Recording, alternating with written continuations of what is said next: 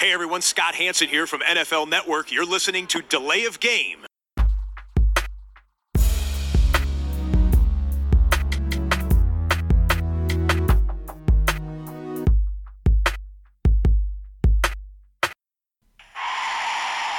of game. Offense. Five yard penalty. Repeat down. Repeat down. Repeat down. Repeat down. Episode 103. Die Layoff Game der Football Podcast meldet sich an diesem Dienstagabend. Und ich habe heute nur einen Gast begrüßen können in sind- meinem kleinen Podcast-Reich. Wir sind zu zweit. Ja, hallo Max. Hallo Tobi. Wie geht's dir so? Gut, und selber? Ja, muss, ne? Ja, Viel zu tun. wie bei mir. Vielleicht fahre ich auch einfach mal nach Hoffenheim und sag es keinem, aber hey, das reimt sich sogar. Stimmt. Äh, wer das nicht versteht, ähm, schwamm drüber. Ist nicht so wichtig. Ja. Der ein oder andere, der uns hört, wird es verstehen. Ja, der Christian ist heute leider verhindert. Leider. Ähm, dienstlich verhindert. Äh, mehr wollen wir nicht preisgeben. Ne? Wir sind ja quasi privat äh, immer noch alle sehr geheimnisvoll unterwegs bei Delay of Game. Also es ist hier nicht der, der gläserne Football-Podcaster, soll es auch gar nicht werden.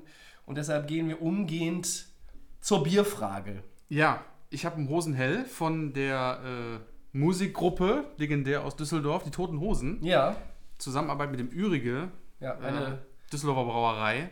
Ich bin mal gespannt. Ich habe es nur auf Plakaten gesehen, dass sie Werbung gemacht haben. Ja. Aber jetzt werde ich es gleich mal Das ist noch nie getrunken. testen. Nee, noch nie ja, das getrunken. gibt es ja schon ein bisschen länger. Ich habe heute eine Schoppebräu aus Berlin. Das Ganze ist ein English Ale und heißt No Brexit. Und es stammt aus dem Holy Craft Adventskalender. Ja, also Den ich du ja bekommen hast, Den habe ne? ich äh, geschenkt bekommen. Ich habe jeden Steht Tag ja jetzt hier. hier in der Weihnachtszeit, vor Weihnachtszeit muss man ja sagen, einen äh, wunderschönen äh, Biergruß, äh, den ich geschenkt bekommen habe. Das Ganze gibt schlecht. es oder gab es bei Holycraft. Ja, Schöne Grüße auch an den Thorsten, falls uns mal wieder Ja, zuhört. Der war auch Grüße. beim 100. Ja. Jetzt erstmal Cheers. Cheers.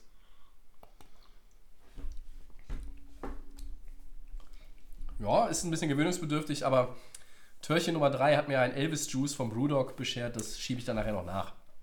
Ne, Kann man aber auch durchaus trinken. Ähm, Ja, sonst haben wir keine Hinweise. nee. Football. Football, Woche Endlich. 13. Ja, Einiges passiert, Tobi. ja. Äh, ich Hau mal raus. ich fange mal an. Ja, Max, war das die Woche der Überraschungen schlechthin in der Saison? Die Redskins schlagen die Panthers 29-21. Die Bengals, ja, die Bengals fahren gegen die Jets ihren ersten Sieg ein. Ich glaube, das war 22-6. Und deine Dolphins setzen sich gegen die Eagles durch mit 37 zu 31. Was war denn für dich besonders unerwartet von diesen drei Ergebnissen?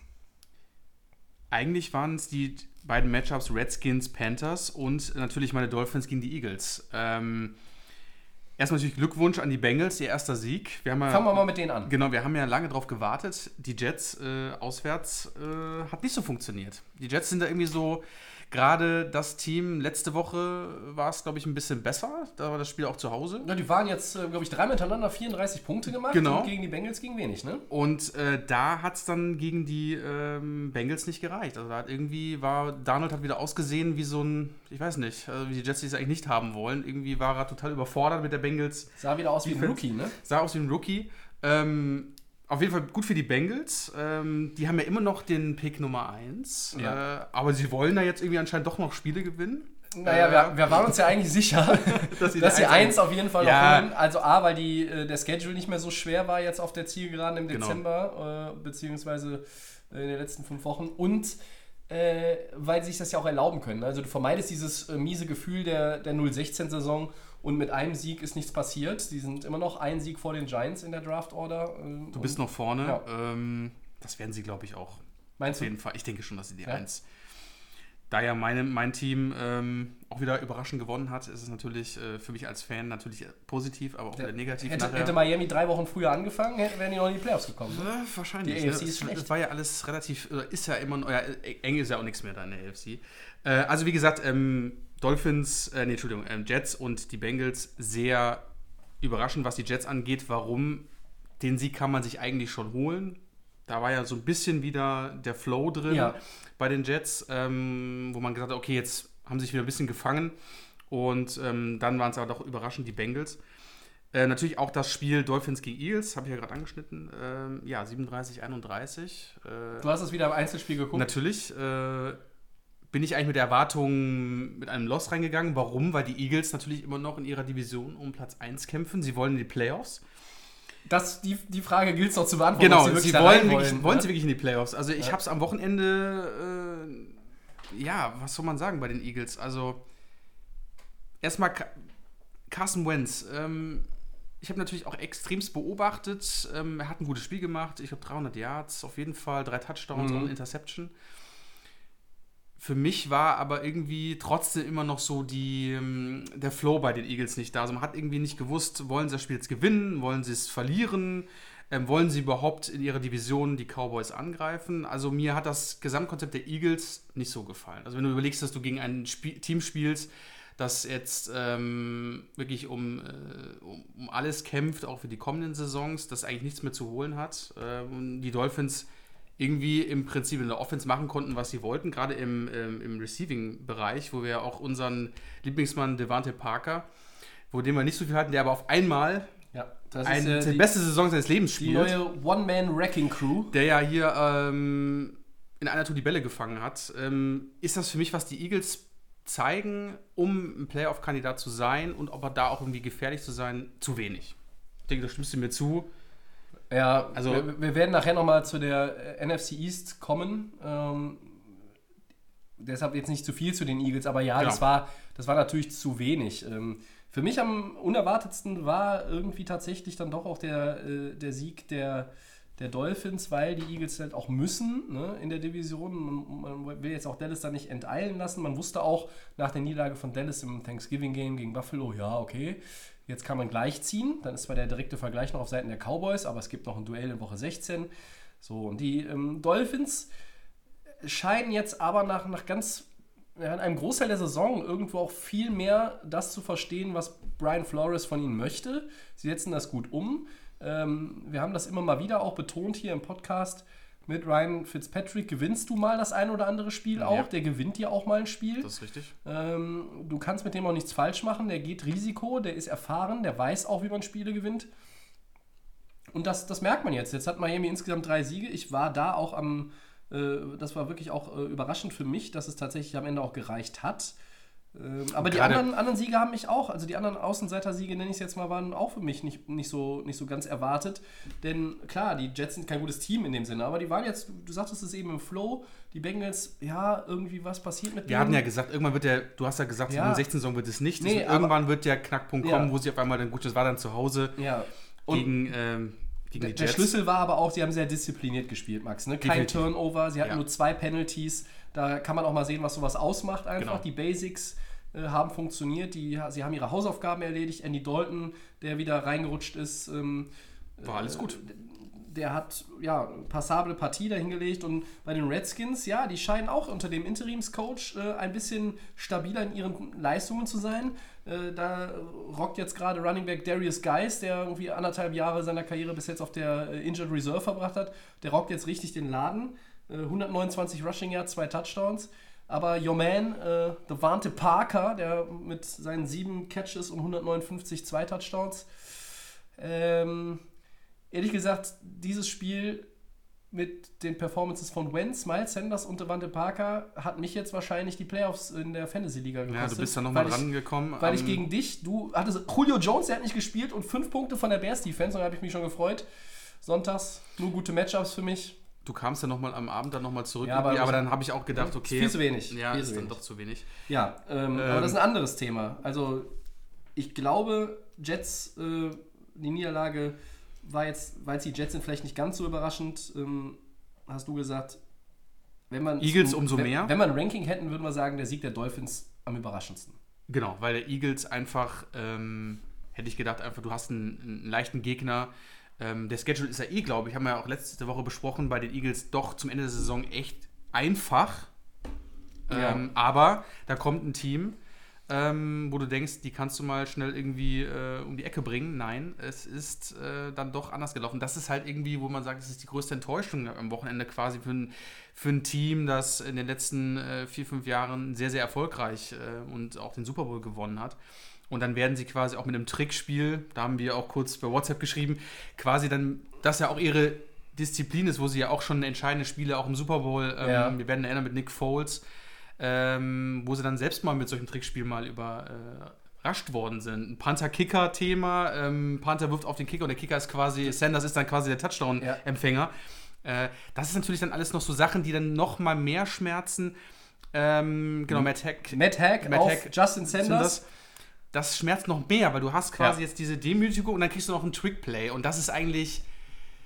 Das ist, ein, das ist ganz ein klarer Tritt in die Weichteile und setzt natürlich, ist natürlich gut für die Cowboys, aber das kann als Eagles nicht dein Ernst sein. Und ich finde, das war ja auf jeden Fall die überraschendste Partie. Trotzdem darf man auch Redskins Panthers nicht vergessen. Die Panthers 5-6. 5-7 jetzt. 5-7, das ist zu wenig.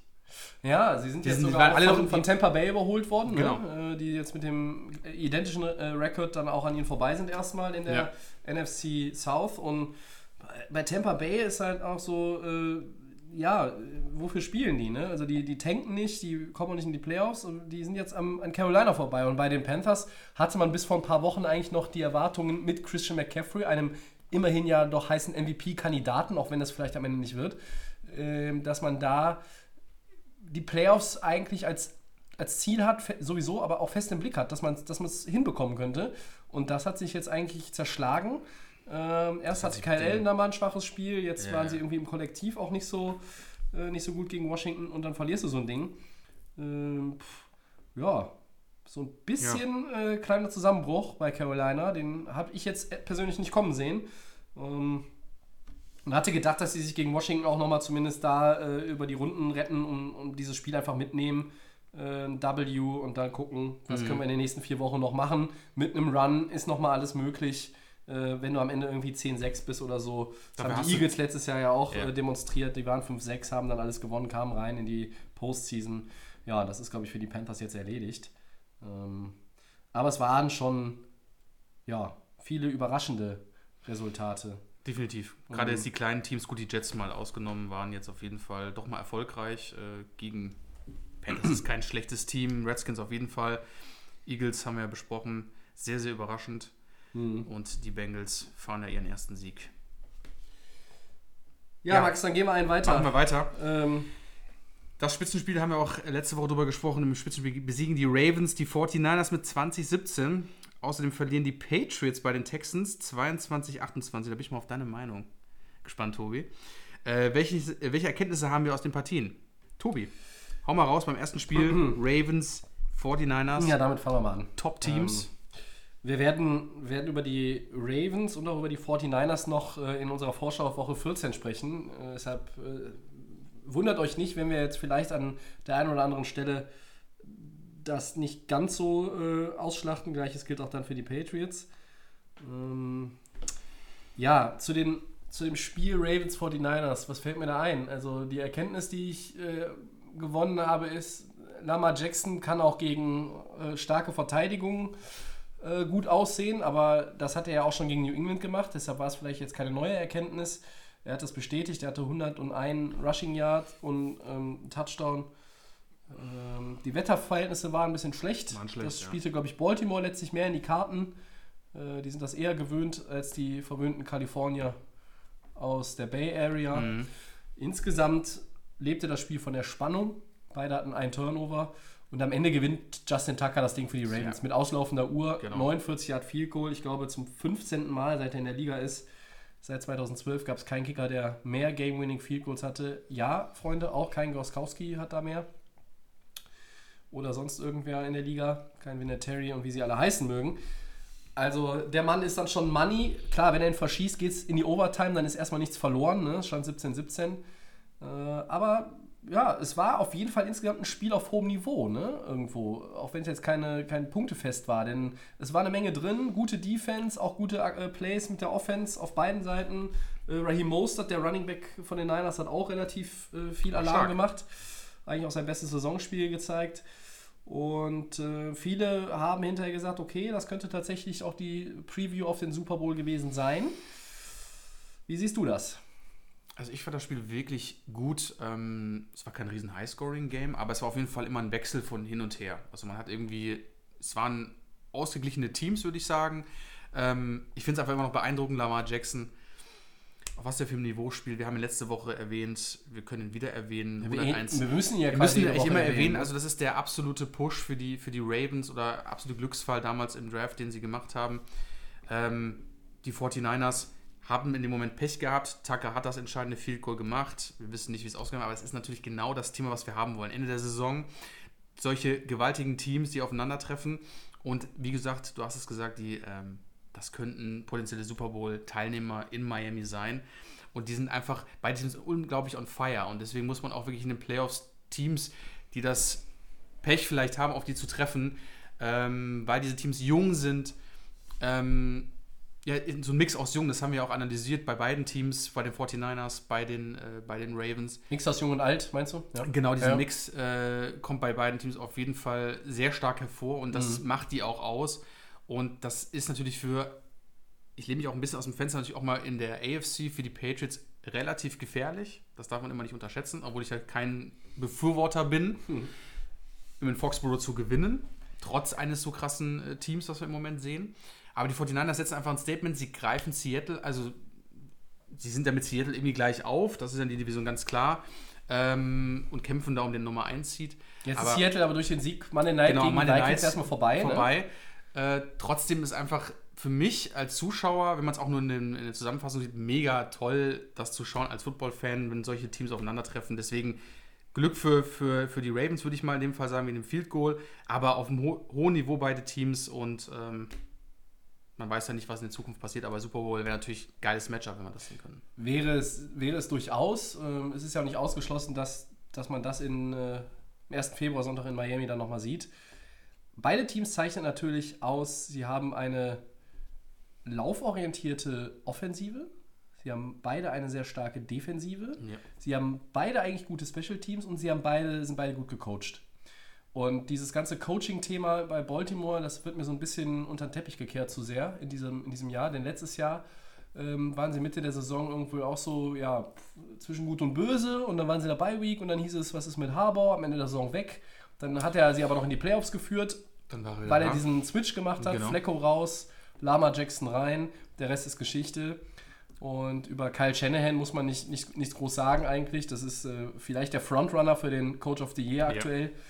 Und ja, das sind, das sind zwei Teams, die sich, die sich da wirklich auch mit allem behagt haben, was ging. Ähm, es mag den einen oder anderen geben, der sagt, okay, wenn jetzt hier bessere Wetter-Conditions gewesen wären, hätten die 49ers dann nicht besser ausgesehen, hätten sie es nicht leichter gehabt, wäre es nicht ihnen eher entgegengekommen. Ja, kann sein. Könnte sein. Kann aber auch sein, dass Baltimore dann noch ein bisschen äh, ein paar Adjustments gehabt hätte, wo man sagt, okay, vielleicht hätten die dann auch ein bisschen sich angepasst oder wissen wir nicht, ist Nee. hypothetisch. Äh, es war auf jeden Fall ein packendes Spiel. Ähm, ich, ihr könnt uns ja mal schreiben, ob ihr im Nachhinein, auch wenn es dann vielleicht jetzt schon ein paar Tage her ist, ob ihr das wirklich gut fandet oder ob ihr euch sogar noch mehr erwartet hättet von dem Spiel. Also, ich meine, wenn ein Spiel mit dem letzten Play und auslaufender Uhr entschieden wird, mehr kann man eigentlich als neutraler Beobachter jetzt nicht, nicht verlangen. Ne? Also, Finde ich eigentlich auch. die Diskussion, dass man das vielleicht vom 19 Uhr Fenster nach hinten hätte schieben müssen, sehe ich auch irgendwo ein. Aber Ja, die so Spiele, die ja, Sunday okay. Night und Monday Night waren, hatten ihre Daseinsberechtigung. Ja, ne? also jetzt ist maximal auf uns. Äh, 22 Uhr. Thema, ja, von unserer Zeit, 4 Ja, Uhr nachmittags in Amerika. Ja. Aber gut. kann man darüber diskutieren. Nee. Ja, ähm, Max, was sagst du denn zu der Niederlage der Patriots? Man kann sie knacken, ne? Also es ist ja, äh, war ja bei den Texans zu Hause. Ähm, Als sie noch Eigentlich- zu null waren, ne? wer, wer, hat denn, wer, hat denn, wer hat denn vor vier, fünf Wochen immer noch gesagt, äh, also noch vor dem Baltimore-Spiel, die sind zu knacken? Hat das das waren immer, das war, das war der, der Host, war das, glaube ich. Ja, der Host, Der okay, Host, ne? ja, okay, ja. Aber deswegen wollte ich dass du als erstes mal sagst, was du bei den Patriots, so, weil ja, gerne, weil, gerne, Ja, weil ich ja ja, hier. genau, weil ich sage, ähm, Patriots Texans, äh, es war wieder in, es war in Houston, Ja. aber äh, Deshaun Watson hat ja gerne mal so einen Flow gegen die Patriots. Äh, was sagst du zu dem Spiel? Äh, ich war wirklich überrascht. Ich habe es mir am, am Montagmorgen Game in 40 angeguckt, ohne zu wissen, wie es ausgegangen ist. Und war sehr überrascht von, der, von dem konzentrierten Auftritt der Houston Texans, die wenig Fehler gemacht haben, die sich äh, die gut eingestellt waren. Bill O'Brien, ähm, das ist ja auch so ein Coach, über den hin und wieder mal diskutiert wird. Manche sagen, der ist eigentlich gut. Der macht auch konstant gute Arbeit. Manche sagen, der entwickelt Houston, die Texans nicht in die Richtung oder nicht schnell genug in die Richtung, in die sie eigentlich entwickelt werden könnten und sollten. Das kann man sicherlich auch so sehen. Ich finde ihn eigentlich einen ganz guten Coach. Äh, und er hat es geschafft, Bill Belichick zu knacken. Ähm, interessant an dieser ganzen Geschichte erstmal für mich, Max, ist, New England hatte mehr Rushing Yards, die hatten mehr Passing Yards, die hatten mehr Total Yards. Die hatten mehr Ballbesitz. Aber Das sie haben das, das, erst am Ende mit einem, mit einem Garbage-Touchdown irgendwie dann nochmal quasi spannend gemacht Ja. und waren vorher eigentlich, ich habe beim Gucken, fast dominierende ja, ich habe beim, beim. Gucken einfach festgestellt, schon im zweiten Quarter Ja. habe ich irgendwie das Gefühl gehabt, oh, Houston gewinnt das Ding. Da war das relativ vom Score noch, noch eng, Mhm. aber da habe ich so das Gefühl, das ist richtig gut. Deshaun Watson ist natürlich der große Faktor. Ne? Also ähm, es war jetzt Fall. keiner der Running Backs, der irgendwo hier jetzt wie Beispiel Guys in Washington oder ein Receiver la Parker in Miami, also auch der, der Andrew Hopkins, das war jetzt keiner, der War so nix. herausragte. Es war im Grunde genommen nur mal wieder Deshaun Watson der in meinen Augen immer mehr wächst, wenn es darum geht, diese Primetime-Games, diese Sp Top-Spiele gegen starke Gegner. Ähm, mir scheint, dieser Mann ist gemacht für die große Bühne. Also meinst du quasi so, ähm, ich habe mir immer sehr Er kritisiert. wächst mit seinen Aufgaben. Ich habe mir ja immer sehr kritisiert, sagen. gut, ich muss ihn auch da wieder auch in Schutz nehmen, weil die O-Line immer das Problem der Texans Ja. war, dass er auch oft auf den Sack bekommen hat. Aber denkst du quasi bei ähm, Watson ist es genau in der Primetime, du hast es ja angesprochen, dass er da sagt, okay, da muss ich jetzt als Quarterback mal zeigen, dass man den, dass man die ein bisschen äh, ärgern kann, die Patriots. Weil es gibt ja nur, es gibt ja im Moment für mich im Moment nur zwei Teams, die es schaffen könnten. Ich, Aus der AFC. aus der AFC. Es ist einmal nur mal die Baltimore Ravens und die Houston Texans. Du meinst die zwei, die die, die Patriots schlagen die können? Patriots schlagen können. Ja. Ich muss ja die Chiefs leider ein bisschen rausnehmen, Okay. weil einfach so von den letzten Monaten mir das nicht so gefallen hat und die sich auch extrem schwer tun. Kommt mir so als Zuschauer zumindest vor. Außer Die sie spielen gegen Oakland. Genau. Ja. Trotzdem ähm, sind beide Teams extrem für Überraschungen gut. Und ich, ich finde das Argument, was du gesagt hast, echt gut, dass du sagst, okay, ist er dann genau in der Primetime, wenn es um was geht, dann genau da, weil die, das Gesamtkonzept von den Texans hat gut funktioniert. Ola hat funktioniert, er hatte sein Spiel machen können, es war wieder ein ausgeglichen, keiner hat, ist irgendwo rausgestochen, außer er. Ähm, ist es dann wieder genau das, was die Texans dann brauchen? Sie brauchen den Druck, sie brauchen so diese Aufmerksamkeit? Ich weiß es nicht. Also, das, ja, Deshaun Watson ist aber immer sehr gefährlich, schon seit, Ja. seitdem man in der NFL spielt. Und ich erinnere mich auch an das Spiel, ich weiß gar nicht, war das dann der erste Saison in Foxborough, wo es da hin und her gehagelt hat, vier Touchdowns von ihm. Achso, äh, was, sie knapp verloren haben, das Genau, war nach seiner ver- Verletzung, glaube Ja, ich, genau, letztes Jahr. das- Ne? irgendwie Äh, sowas. Und ja. Das ist, liegt ihm, glaube ich, so ein bisschen, dieses Ja, das meine ich. Ne? Also je, ne? je äh, greller die Scheinwerfer, äh, Ja. Desto mehr leuchtet auch Deshaun Watson. Ja? Also, Mhm. ähm, und, und nicht nur, weil die Scheinwerfer hell sind, sondern auch, weil er einfach äh, dann, dann richtig aufblüht. Und das ist so, ja, diese Highlight-Games, vielleicht ist das so sein Ding. Ähm, Das müsst ihr nur, aber das müsst ihr jetzt nur in den Playoffs umsetzen. ja, richtig. Das Ding ist aber auch, du musst ja reinkommen. Und ich glaube, Houston ist jetzt mittlerweile in einer ganz guten Position, dass sie auch die Playoffs erreichen als Divisionssieger. Aber ähm, du musst halt auch generell, wenn du, keine Ahnung, gegen Jacksonville spielst, die irgendwie am Tabellenende deiner Division sind, da musst du aber auch so spielen. Und Houston hat mir immer noch zu viele Aussetzer. Ja? Dieses Spiel war jetzt wirklich von A bis Z gut, eine solide Mannschaftsleistung, gut gecoacht, angeführt von einem bärenstarken Quarterback. Ja. Und die Defense hat auch richtig gut gespielt. Und zu Houston, auch nochmal vielleicht ein Wort. Wenn die in die Playoffs kommen, ist JJ Watt wieder da. Sie haben immer noch einen Roster-Spot frei. Das heißt, sie haben es nicht zugemacht. Wenn der rechtzeitig fit wird für Januar, ist er wieder da in den Playoffs. Und das könnte auch nochmal so einen Boost geben. Und wenn die O-Line tatsächlich jetzt mit Tanzel und den ganzen anderen Knaben so ein bisschen konstanter wird, dann, dann kann das nicht so schlecht sein. Ich habe aber auch gesehen in dem Spiel, um jetzt mal wieder auf New England zu kommen, dass die Secondary auch angreifbar ist. Du kannst auch gegen Stephon Gilmore werfen. Natürlich sollte das jetzt schon ein Receiver sein, der auch ein bisschen äh, die individuelle Klasse hat. Nicht nur was es Ja, das Fangen des Balles ja. angeht, sondern auch das Route Running, äh, auch diese Separation zu bekommen, äh, auch vielleicht ein bisschen mal zu improvisieren, nicht einfach stumpf deine Route laufen, so wie es im Playbook steht, sondern okay, was wird mir hier angeboten? Und dann guckt mein Quarterback, der sowieso sehr mobil ist, der auch immer einen Plan B hat, der, der geht nicht einfach nur äh, stupide durch die Progression durch, der Deshaun Watson, sondern er guckt ja auch ganz genau, okay, jetzt muss ich hier vielleicht, auch vielleicht wegen der O-Line, Rollout, bisschen mich drehen um die eigene Achse, jetzt laufe ich, da Das ist die Line of Scrimmage, werfe ich vorher Ja. noch, laufe ich selber, ah, ich werfe noch, Ja. ah, der Andrew Hopkins ist frei und ich bediene den, First Down und Gilmore kommt zu spät. So, und, und das zeigt mir auch, A, wie gesagt, dass Houston sich jetzt so langsam nach einer Saison, wo ich sie eigentlich sogar noch etwas stärker erwartet hätte, in die richtige Richtung entwickelt. Es zeigt mir aber auch, dass die Patriots angreifbar sind. Das in der Front und in der Secondary. Das ist die Top-Defense der National Football League, keine Frage, nach wie vor. Trotzdem ist sie aber die letzten Wochen, finde ich, ein bisschen abgeschwächter. Oder Ja, der Schedule ist schwerer gut, geworden. geht- Ich meine, genau, wir hatten die- das habe ich am. Anfang so oft gesagt. Ja, Ja, ja, die- die, du, ein Win ist ein Win und, und äh, du kannst es die nicht absprechen. Die spielen auf einem wahnsinnig äh, hohen Level und äh, lassen wenig zu. Aber das sind alles Teams mit einem Losing Record gewesen. Äh, damals schon und die haben heute auch keinen Winning Record. Und dann kamen die schweren Gegner und Baltimore äh, war die Blaupause für die andere. Nach Woche für die 9, anderen. genau. Ja? Das haben wir ja auch Das prognostiziert. haben wir gesagt, also das es wird, dann, erste, es wird ja. dann Mhm. schwerer. Am Ende der Saison wird es für die Patriots wieder leicht. Das heißt, das First Round Bye werden die auf jeden Fall holen, weil da kommt jetzt nicht mehr so viel Schweres. Ich glaube, nach dem Chiefs Game am Wochenende ist der Rest dann auch eher äh, Da Laufkundschaft. kommen wir nochmal, Miami kommt nochmal, die Jets kommen, glaube ich, nochmal. Also das ist Ja. alles. ähm, Und Buffalo noch Buffalo einmal. noch Ja, okay, einmal. das ist auch noch mal das, schwer. das ist nochmal eine Herausforderung, aber das ist dann quasi noch so ein bisschen zum Mitnehmen.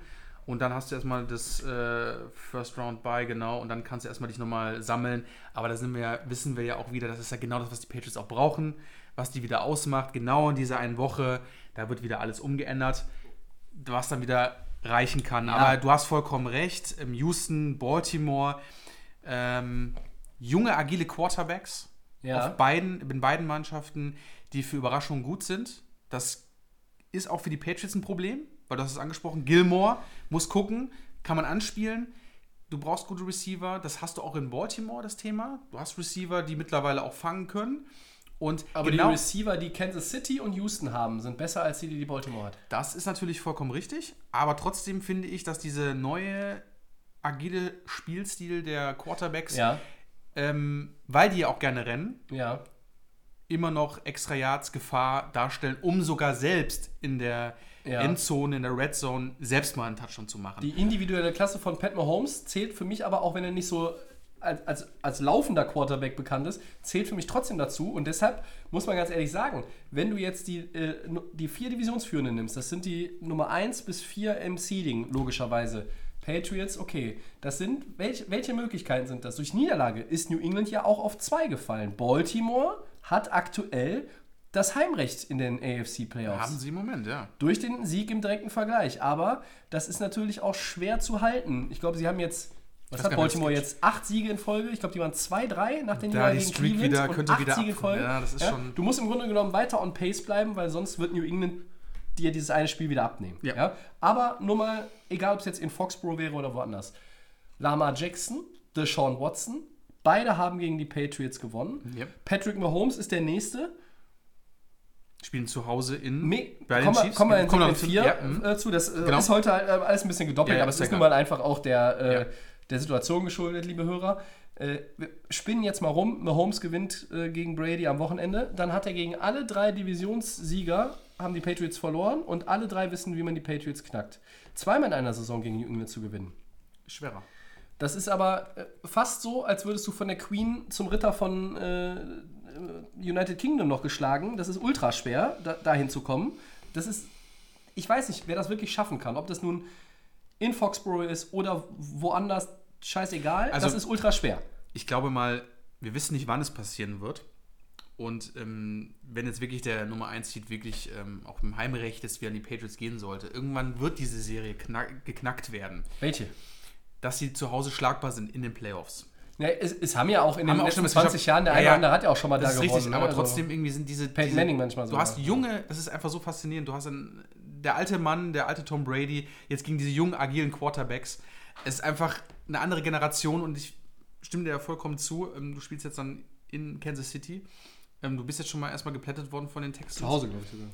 Genau, und ähm, ja, es ist äh, extrem interessanter Spieltag, um da wahrscheinlich auch wieder, da müssen die Patriots auch sich Gedanken machen und sagen, okay, krass, wir werden hier auch überrollt, obwohl wir natürlich diese krasse Defense haben, aber es sind angreifbar und das macht es umso spannender und um die Hoffnung, dass wir mal Ja. sagen können, den Super Bowl, den wir nicht mit den Patriots verbringen wollen oder sehen wollen. Ja, aber wir werden einfach die Playoffs abwarten. Aber diese Teams äh, machen Spaß und die Texans haben es mit, äh, mit Watson gezeigt, und, geht. und wir müssen auch immer noch sagen, die New England Patriots sind immer noch ein äh, F-Bomb gutes Football-Team. Sie halten mit, Ja. ja, ist keine Frage. Also, die sind 10-2, Talent. Es ist äh, die haben äh, alles im Griff, die sind voll auf Kurs, First Round bei. Ähm, die werden sich jetzt auch nicht im, im, äh, in der Kabine einsperren und eine Runde heulen, wenn sie am Ende nur der Nummer 2 Seed sind. Die werden sagen, ach, dann fahren wir nach Baltimore und gewinnen da, weil da haben wir eine Rechnung offen. Das sind immer so diese Situationen, in denen äh, Brady und Belichick besonders motiviert sind, wo auch der ganze Coaching-Staff einfach sich auch nochmal mit 5%, 10% mehr irgendwie was Besonderes überlegt. Das heißt, es ist alles ganz offen und ich möchte den Patriots auch wirklich nichts wegnehmen. Ähm, nun ist es bei mir ja auch wirklich bekannt, ich würde mal gerne wieder ein anderes AFC-Team im Super Bowl würde ich sehen. auch gerne sehen, klar. Äh, die Patriots-Fans aber haben im Grunde genommen auch keinen Grund, um jetzt irgendwie hier Trübsal zu blasen. Das, du kannst gegen Houston auswärts verlieren, du kannst in Baltimore auswärts verlieren. Sie haben dieses Jahr zu Hause noch nichts gewonnen, äh, noch nichts verloren, Entschuldigung. Und wenn sie am Ende den Nummer 1 Seed doch haben sollten, dann wissen wir, wie schwer das wird. Das Weil, ist Tobi, wir wissen einfach, wir beide wissen, das macht die auch umso stärker wieder, ne? Weil du gerade gesagt hast, Ja. da werden nochmal die Coaches, da werden nochmal extra Videotapes geguckt, da wird nochmal ein Meeting gemacht, da wird nochmal alles analysiert, wo haben wir unsere Fehler gemacht Ja, gegen kramt, die Teams. kramt mal im Archiv, wann, wann die Patriots mit Brady und Belichick Back-to-Back Losses hatten. Das, ich wüsste auch nicht wann. Und deswegen genau das ist das wahrscheinlich. Und das kann dann wieder im Nachhinein in den Playoffs wieder reichen. Aber wir haben noch ein bisschen Saison. Gott sei Dank. Es ist noch ein Es bisschen. kann sich noch viel verschieben. es kann sich viel verschieben. Wir können jetzt auch mal ein bisschen rumspinnen und wir können jetzt mal sagen, New England verliert zu Hause gegen die Chiefs und die verlieren gegen die Bills, haben die vier Niederlagen. 12-4. Was ist denn, wenn Houston alles gewinnt, dann sind die auch 12-4. Dann ist New England sogar der Nummer 3 Seed. Dann hätten die in ihrer, äh, in einem, im Divisional Matchup möglicherweise auch schon kein Heimspiel. Kann auch passieren. Wir haben festgestellt, die Teams unten sind besser geworden. Die Teams Ja. oben sind schlagbar. Die 49ers haben zweite Niederlage. Wir haben kein Team mehr in der National Football League, das eine Niederlage hat oder, oder null Niederlagen. Haben wir nicht mehr nach dem Wochenende. Ja? Und das macht die ganze Sache spannend und ich bin ehrlich gesagt mit dieser ganzen Konstellation vor drei Wochen war ich noch ein bisschen, weiß ich nicht, also 49ers Patriots wäre so nicht so mein Traummatchup, wenn ich ganz ehrlich bin. Äh, aber jetzt ist es wieder alles total verschoben. Ne? Und Also wie gesagt, die Generation wird jetzt immer stärker von den jungen agilen Quarterbacks, was Baltimore, Ja. die Texans und Chiefs angeht. Also wir, ich frage dich nachher noch mal was zu Tom Brady. Die Frage spare ich mir jetzt an der Stelle, damit wir einen weiterkommen. Genau. Aber ähm, da habe ich noch einen. Ne? dann machen wir weiter. Ja, Max, scheinbar will die NFC East keiner haben. Äh, also wir wollen sie auch nicht. Äh, was sollen wir damit?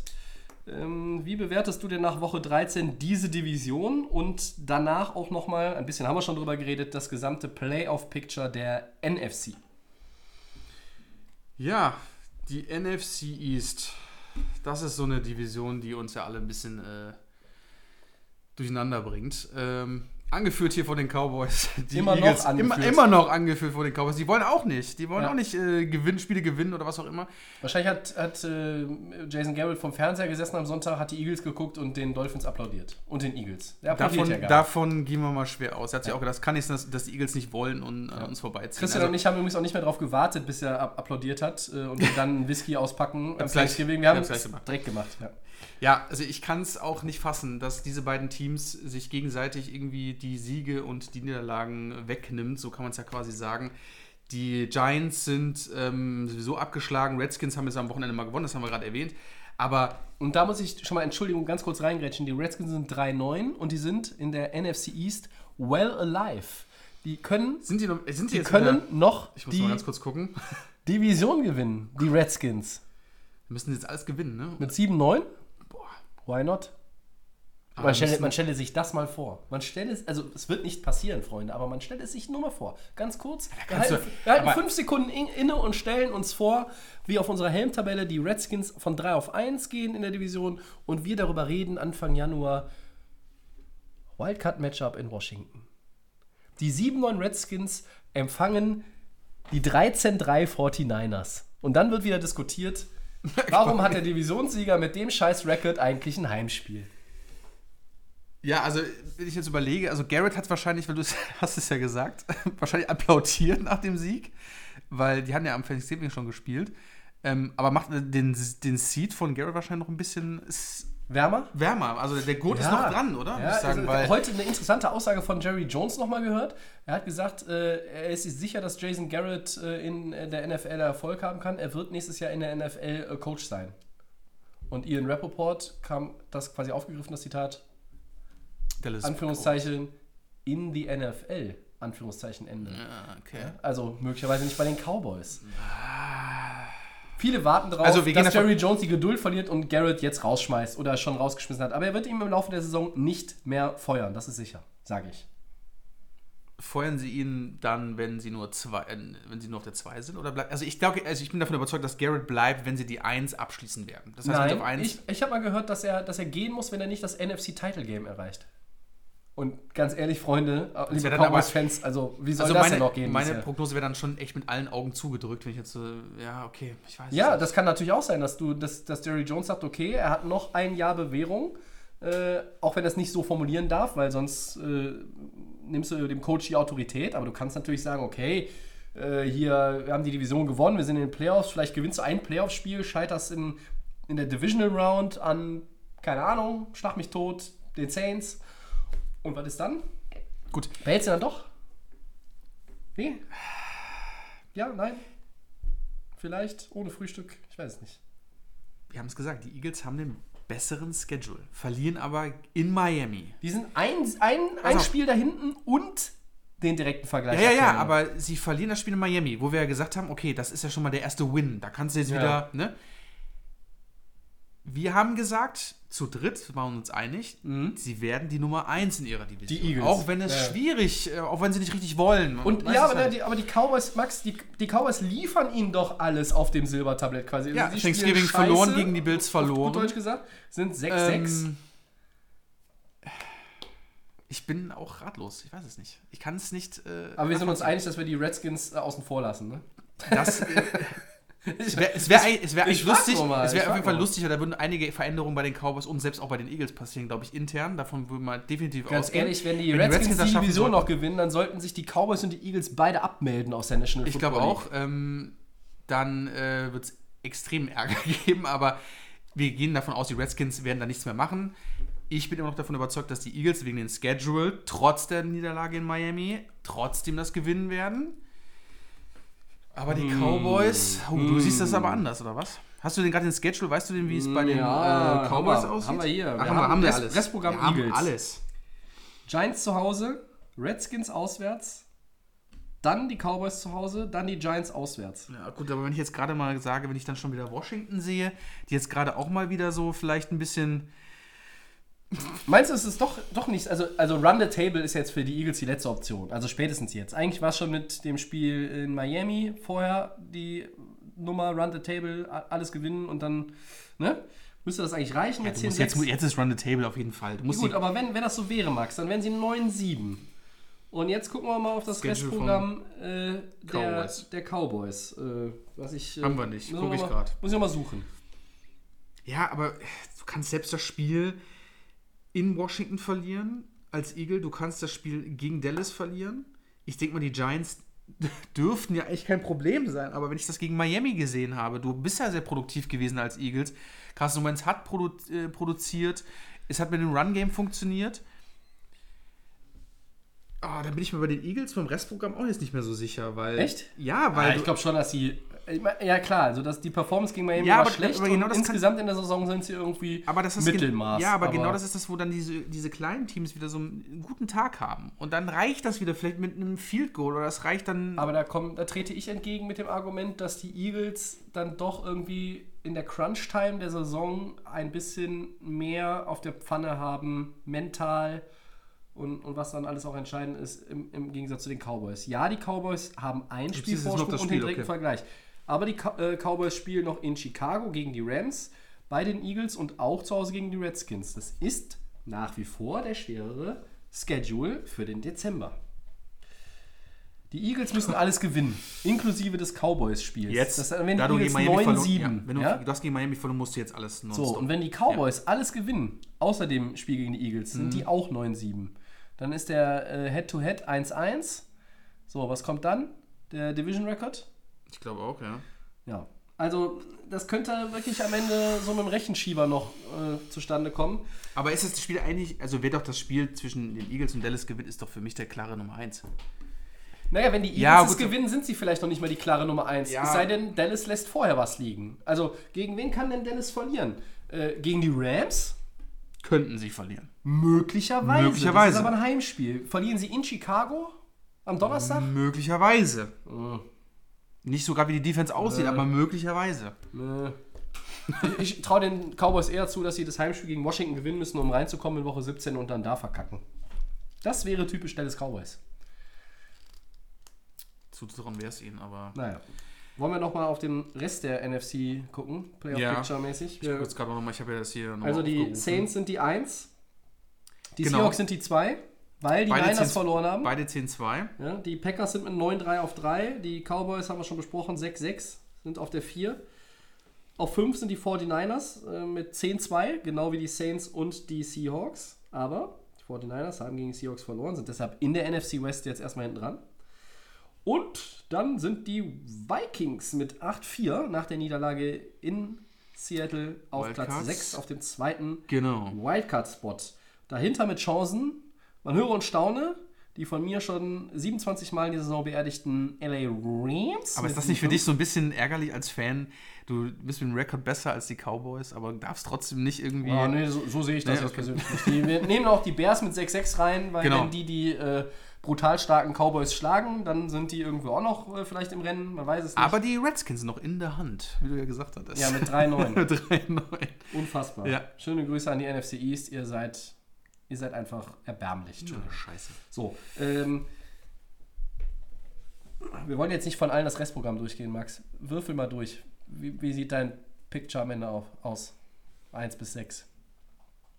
Mein Picture ist ganz klar. Also, wir haben das nochmal gucken. Also, die Saints, die Seahawks, Vikings. Also, Entschuldigung, genau, wir gehen nach 1, also Nummer 1 Seed. Nennen wir erstmal die vier Di Divisionssieger auch in der Reihenfolge. Also Okay, Nummer 1 Divisionsseed. Seed Seattle Seattle. oder die Saints? Ah, Seattle oder Saints. Boah. Die spielen am Wochenende gegeneinander, ne? Nee. Wer war das nochmal? Saints spielen gegen die 49ers. Genau, das war ich, genau. 49ers sind ja 10-2. Würden sie das gewinnen, wären sie 11-2. Boah, also ich, ich lege mich einfach fest. Divisionsgewinner, NFC, einmal. Da habe ich schon gesagt, die Eagles. Dann sage ich wirklich die Packers. Ich bleibe auch bei den Saints und die Seahawks machen auch die Eins in ihrer Division. Okay, aber was ist das fürs Playoffs-Seeding am Ende? Also, äh, wer hat äh, Heimvorteil in den NFC-Playoffs? Die, die Seahawks? Die Saints? Oder doch vielleicht die Packers? Oder doch vielleicht die Niners? Müssen wir festlegen, ne? Nein, was heißt jetzt festlegen? Ne? Also ich, äh, Seahawks gefallen mir auch sehr gut zurzeit. Ist auch möglich. Ja gut, wir lassen es offen, weil wir kommen, Lassen wir- lassen wir's wir mal kommen, offen, wir weil- kommen bis, äh, wir kommen in Segment 4 sowieso noch mal drauf, weil dann Ja. müssen wir über Saints 49ers reden ähm, und dann gucken wir da gleich noch mal. Ja. Ähm, das haben wir jetzt auch nicht extra vorbereitet, sondern wir wollten das so ein bisschen ad hoc machen. Was soll man äh, sonst noch zu dem Playoff-Picture der NFC sagen? Ähm, glaubst du, wir gehen mal von Nummer 1 Seed weg und gucken mal auf die Wildcard-Spots. Ich glaube, ob Seahawks oder 49ers, einer von beiden ist mit der Wildcard safe. Definitiv. Ja, der, der Ja. Nicht-Divisionssieger der West hat eine Wildcard. Ja. Meine Frage an dich, Max. Wer kriegt die zweite Wildcard? Vikings? Rams? Bears? Da würde ich dann schon mit Minnesota gehen, ja. Ja? Also ich ähm, glaube nicht, dass. Also, die Rams, sorry Tobi, aber da ist irgendwie zu wenig drin. Ich glaube einfach, dass die Bears auch trotzdem jetzt, die stehen 6-6, aber wir wissen auch, wie sie aktuell Football spielen. Finde ich einfach, da sind die Vikings einfach sehr, sehr dominant äh, hinter den Packers und deswegen sage wir, ich. Wir klammern, glaube ich, die, die Bears, äh, klammern wir beide direkt aus. Genau. Du würdest aber Vikings sagen und, und nicht die Rams. Also die Vikings haben ein Spiel Vorsprung. Die Vikings spielen unter anderem noch gegen die Chargers, die eigentlich auch in der AFC äh, komplett Nichts auf verlorenem bringen, Posten ja. sind, aber ein Team, was trotzdem mal, ne? Ja. Spielen auch noch gegen die Packers. Aber die Rams haben natürlich einen schweren Schedule. Ne? Ja. Wir spielen gegen die äh, Seahawks in Dallas. Sie spielen beide Niners auch noch in Woche 16 und Woche 17 zu Hause gegen Arizona. Also da, Sie haben gegen Arizona jetzt ganz gut ausgesehen am Sonntag. Das war mal wieder auf, auf allen Zylindern irgendwie Gurley ein gut, ordentliches war alles Spiel. gut, ja. War natürlich auch eine Defense, die weder den Lauf noch den Pass stoppen kann. Aber, spielt keine Rolle, ist Hauptsache ein Sieg. aber es war das beste Spiel von Gurley dieses Jahr. Es war auch das, was am meisten auf ihn zugeschnitten war. Goff hat ein sehr solides Spiel gemacht. Und ähm, abgesehen von vier Holding-Penalties äh, desselben Offensive Liners, Edwards, der Rookie, war auch die Line ganz brauchbar. trotzdem bei allem Enthusiasmus, der Schedule ist hart für die Rams und die Vikings sind da doch Was ist wirklich. mit, wenn sie 10-6 sind und die Vikings sind auch 10-6? Wer hat dann den Tiebreaker? Ich weiß es gar nicht. Vikings, oder? Ich weiß es nicht. Die haben nicht gegeneinander gespielt. Musste man nochmal gucken. Aber verlieren. Da müsste- aber die müsste- Frage, ich traue den Rams vielleicht sogar tatsächlich noch zu, drei von diesen vieren zu gewinnen. Also dazu müssten sie, glaube ich, Seattle schlagen. Äh, aber Also wenn du Seattle schlagen kannst, dann kann die, können die letzten Spiele auch gewinnen. dann ist es gewonnen möglich, weil werden. dann kannst du in Dallas gewinnen und, und gegen Arizona. Dann kannst du vielleicht sogar bei den Niners verlieren und bis 10-6. Wir haben es oft gesagt, in der NFC kann ein Team mit 10-6 ins Gras beißen in 2019. Das könnten am Ende die Rams sein. Weil, wenn die Vikings auch 10-6 sind, ich weiß nicht, dann wird es einer von den beiden ja sein. Aber verliert Minnesota noch zwei, ist die Frage. Ne? Ich weiß Also, gar nicht, wo es dann gewichtet wird, dass die Vikings dann vielleicht dann doch mehr. na, der, der, der Tiebreaker müsste, ist ja normalerweise erstmal der direkte Vergleich. Es gibt keinen zwischen den beiden Teams. nicht, ne? Weiß ich. Aus dem zählt Kopf. Punkte? Ich gucke das jedes Jahr nach, aber ich weiß es jetzt gerade nicht. Aber Aber ich, ich sag mal ganz ehrlich, vom Schedule und auch wie Vorteil gerade. Vikings. Vorteil Vikings, auch wie sie gerade performen. Ähm, das funktioniert auch alles sehr, sehr gut. Bei den Rams, die haben sich jetzt wahrscheinlich mit dem. Aber ja, wenn die, wenn die, lass die auch mal wieder einen Run haben gegen die Seahawks und dann nimmst du den Rest auch noch mit. Aber jetzt sage ich auf jeden Fall fest, erstmal die Vikings mit dem Wildcard-Spot. Also hier und heute bleibe ich auch dabei. Ja. Vikings. Also wenn die Rams mir zeigen mit einem Sieg über Seattle, wir sind noch da, also oder wir sind immer noch da und wir glauben an uns, Krass wär's, ja. dann schauen wir mal, was, was Minnesota dann äh, auch noch so fabriziert. Mal schauen, äh, ob da noch was drin ist. Aber ich glaube, wir sind uns einig. Vorteil Minnesota an der Stelle. Genau. So, dann gehen wir weiter. Wir gehen weiter. Wordplay. Wordplay. Ein Segment, das, äh, Mittlerweile habe ich mich dran gewöhnt, Tobi. ne? Ja. Dann fange ich doch gleich mal an. Ja. Und zwar, Achso, ich muss noch vorre- vorweg schicken. Äh, der Markus hat uns noch bei Twitter äh, geschrieben, hat gesagt, er freut sich schon, wenn wir über die NFC East reden. Das haben wir schon gemacht. Genau. Und er freut sich auch darauf, wenn es um das Benching von Nick Foles geht. Und genau das darum geht es jetzt, genau. Dass die Jaguars Quarterback Nick Foles für Gardner Minshew auf die Bank setzen ist, Tobi, jetzt hau mal einen raus. Entzückend. Entzückend. Eh, Mein Wort ist entzückend, weil ich seit Monaten hier predige im Podcast als Host, nicht als Experte, sondern als Host, Nick Foles und eine 16 Spiele Regular Season. Das ist einfach nichts. Ja, das hast du schon- Woche 1 Das hast du, glaube ich, schon im März gesagt Ja. oder sowas. Und ich werde nicht müde, mich zu wiederholen diesbezüglich. Äh, auch wenn er was mal war, was war der nochmal? Er ist leider auch nicht leider Christian, aber Super Bowl MVP. Ah, ja, richtig, richtig, richtig. Also eigentlich ein guter Spieler. ja, ja. äh, Der wertvollste Spieler. Ja, schwere Taschen ist aber auch so ein Problem. Und äh, seit er den fetten Vertrag bekommen hat, erstmal war er verletzt, dann gab es die Minshew-Mania in Jacksonville, der hat es eigentlich ganz ordentlich gemacht.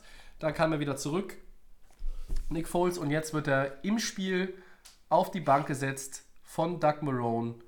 Das ist für den, was ist er, der 84 Millionen Dollar Mann, wenn ich das richtig im Kopf habe. Mit Sicherheit. Oder, ich weiß es oder, auch oder was? Ach Contract. nee, das ist Kirk Cousins, ne? Ich, ich komme mit den Zahlen immer durcheinander. Das ist auf jeden Fall eine Menge Geld. Ja, er ist auf jeden Fall nicht unterbezahlt. So. Äh, und dass das jetzt so passiert und ich damit recht habe, deshalb ist es für mich entzückend. Für mich war es beachtlich, was die Jacksonville Jaguars da gemacht haben. Weil für mich, also ganz ehrlich, dieser, es ging ja darum, vor der Saison, wer wird unser Start, Starter werden, Quarterback, Balls ist weg, der ist jetzt bei euch, bei den Rams. Äh, dann wurde gesagt, wer wird es? Alle Experten haben gesagt, es wird Nick Foles. Es wurde Nick Foles. Schwere Taschen hat er jetzt. Der, das Bankkonto ist voll.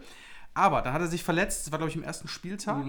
Und dann kam dieser junge Mann mit dem Schnäuzer rein und hat mal ein bisschen in Jackson ein bisschen für Furore gesorgt. Da haben die Leute gesehen, oh, junger Kerl. Ich weiß gar nicht, wo er gedraftet worden ist. Spielt auch keine Rolle, äh, an welcher Position. Aber er hat mit seinem Style, mit äh, der jungen, agilen Art Jacksonville ein bisschen nach vorne gebracht. Ne? Und da ging es ja darum, ähm, Foles hat sich dann so langsam wieder regeneriert. Äh, es ging ja darum, ähm, in Jacksonville, er kommt jetzt wieder. Werden sie ihn starten oder wird Minshew weiterhin den Job behalten? Sie haben sich für Nick Foles entschieden. Fehlanzeige. Ich glaube, das ist genau das Falsche. Und du hast es ja gesagt, Tobi im März schon, der kann im Prinzip nicht so viel, also keine 16 äh, Spiele durchhalten.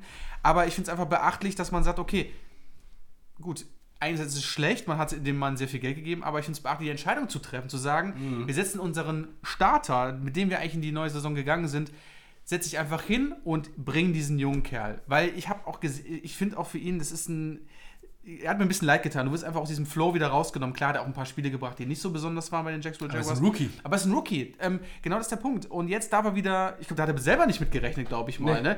Er hat gesagt, oh, Foles spielt nicht so gut. Und auf einmal, ey, Coach, ich darf wieder. Ne? Er hat er sich, ne, das merkt man ja. Das ist ja mega geil für einen Rookie, ähm, von äh, so eine Aktion zu bekommen. Und ich finde es beachtlich, dass die, Jacksonville Jaguars, dass die Jaguars sich das getraut haben und gemacht haben.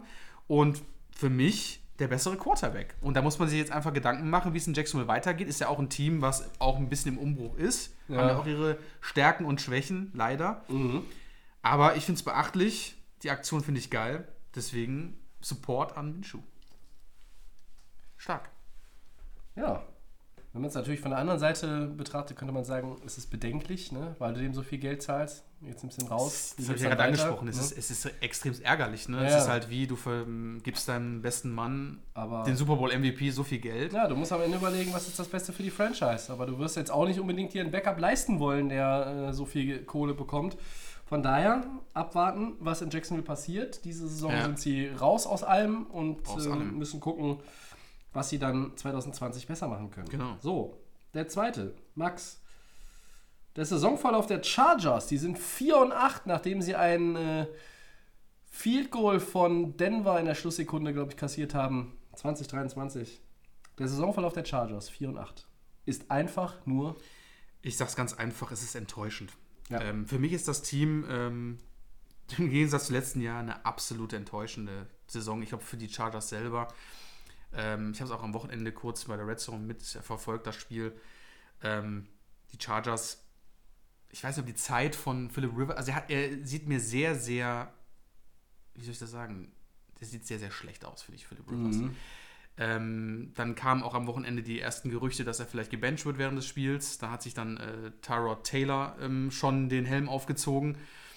Ähm, mir gefällt im Moment auch nicht. Also die Defense wissen wir, ähm, da ist, sind, die, sind sie brandgefährlich, aber die Offense macht mir irgendwie. Und ich glaube, dass der entscheidende Punkt einfach Philip Rivers im Moment ist.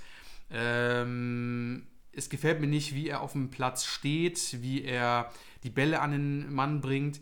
Ist sehr oft sehr schnell unzufrieden, gerade wenn es schnelle Entscheidungen geht. Ähm, die Uhr läuft ab. Ähm, wird oft sehr oft ein Timeout genommen. Er brüllt seine Spieler an, das hat man auch öfters gesehen.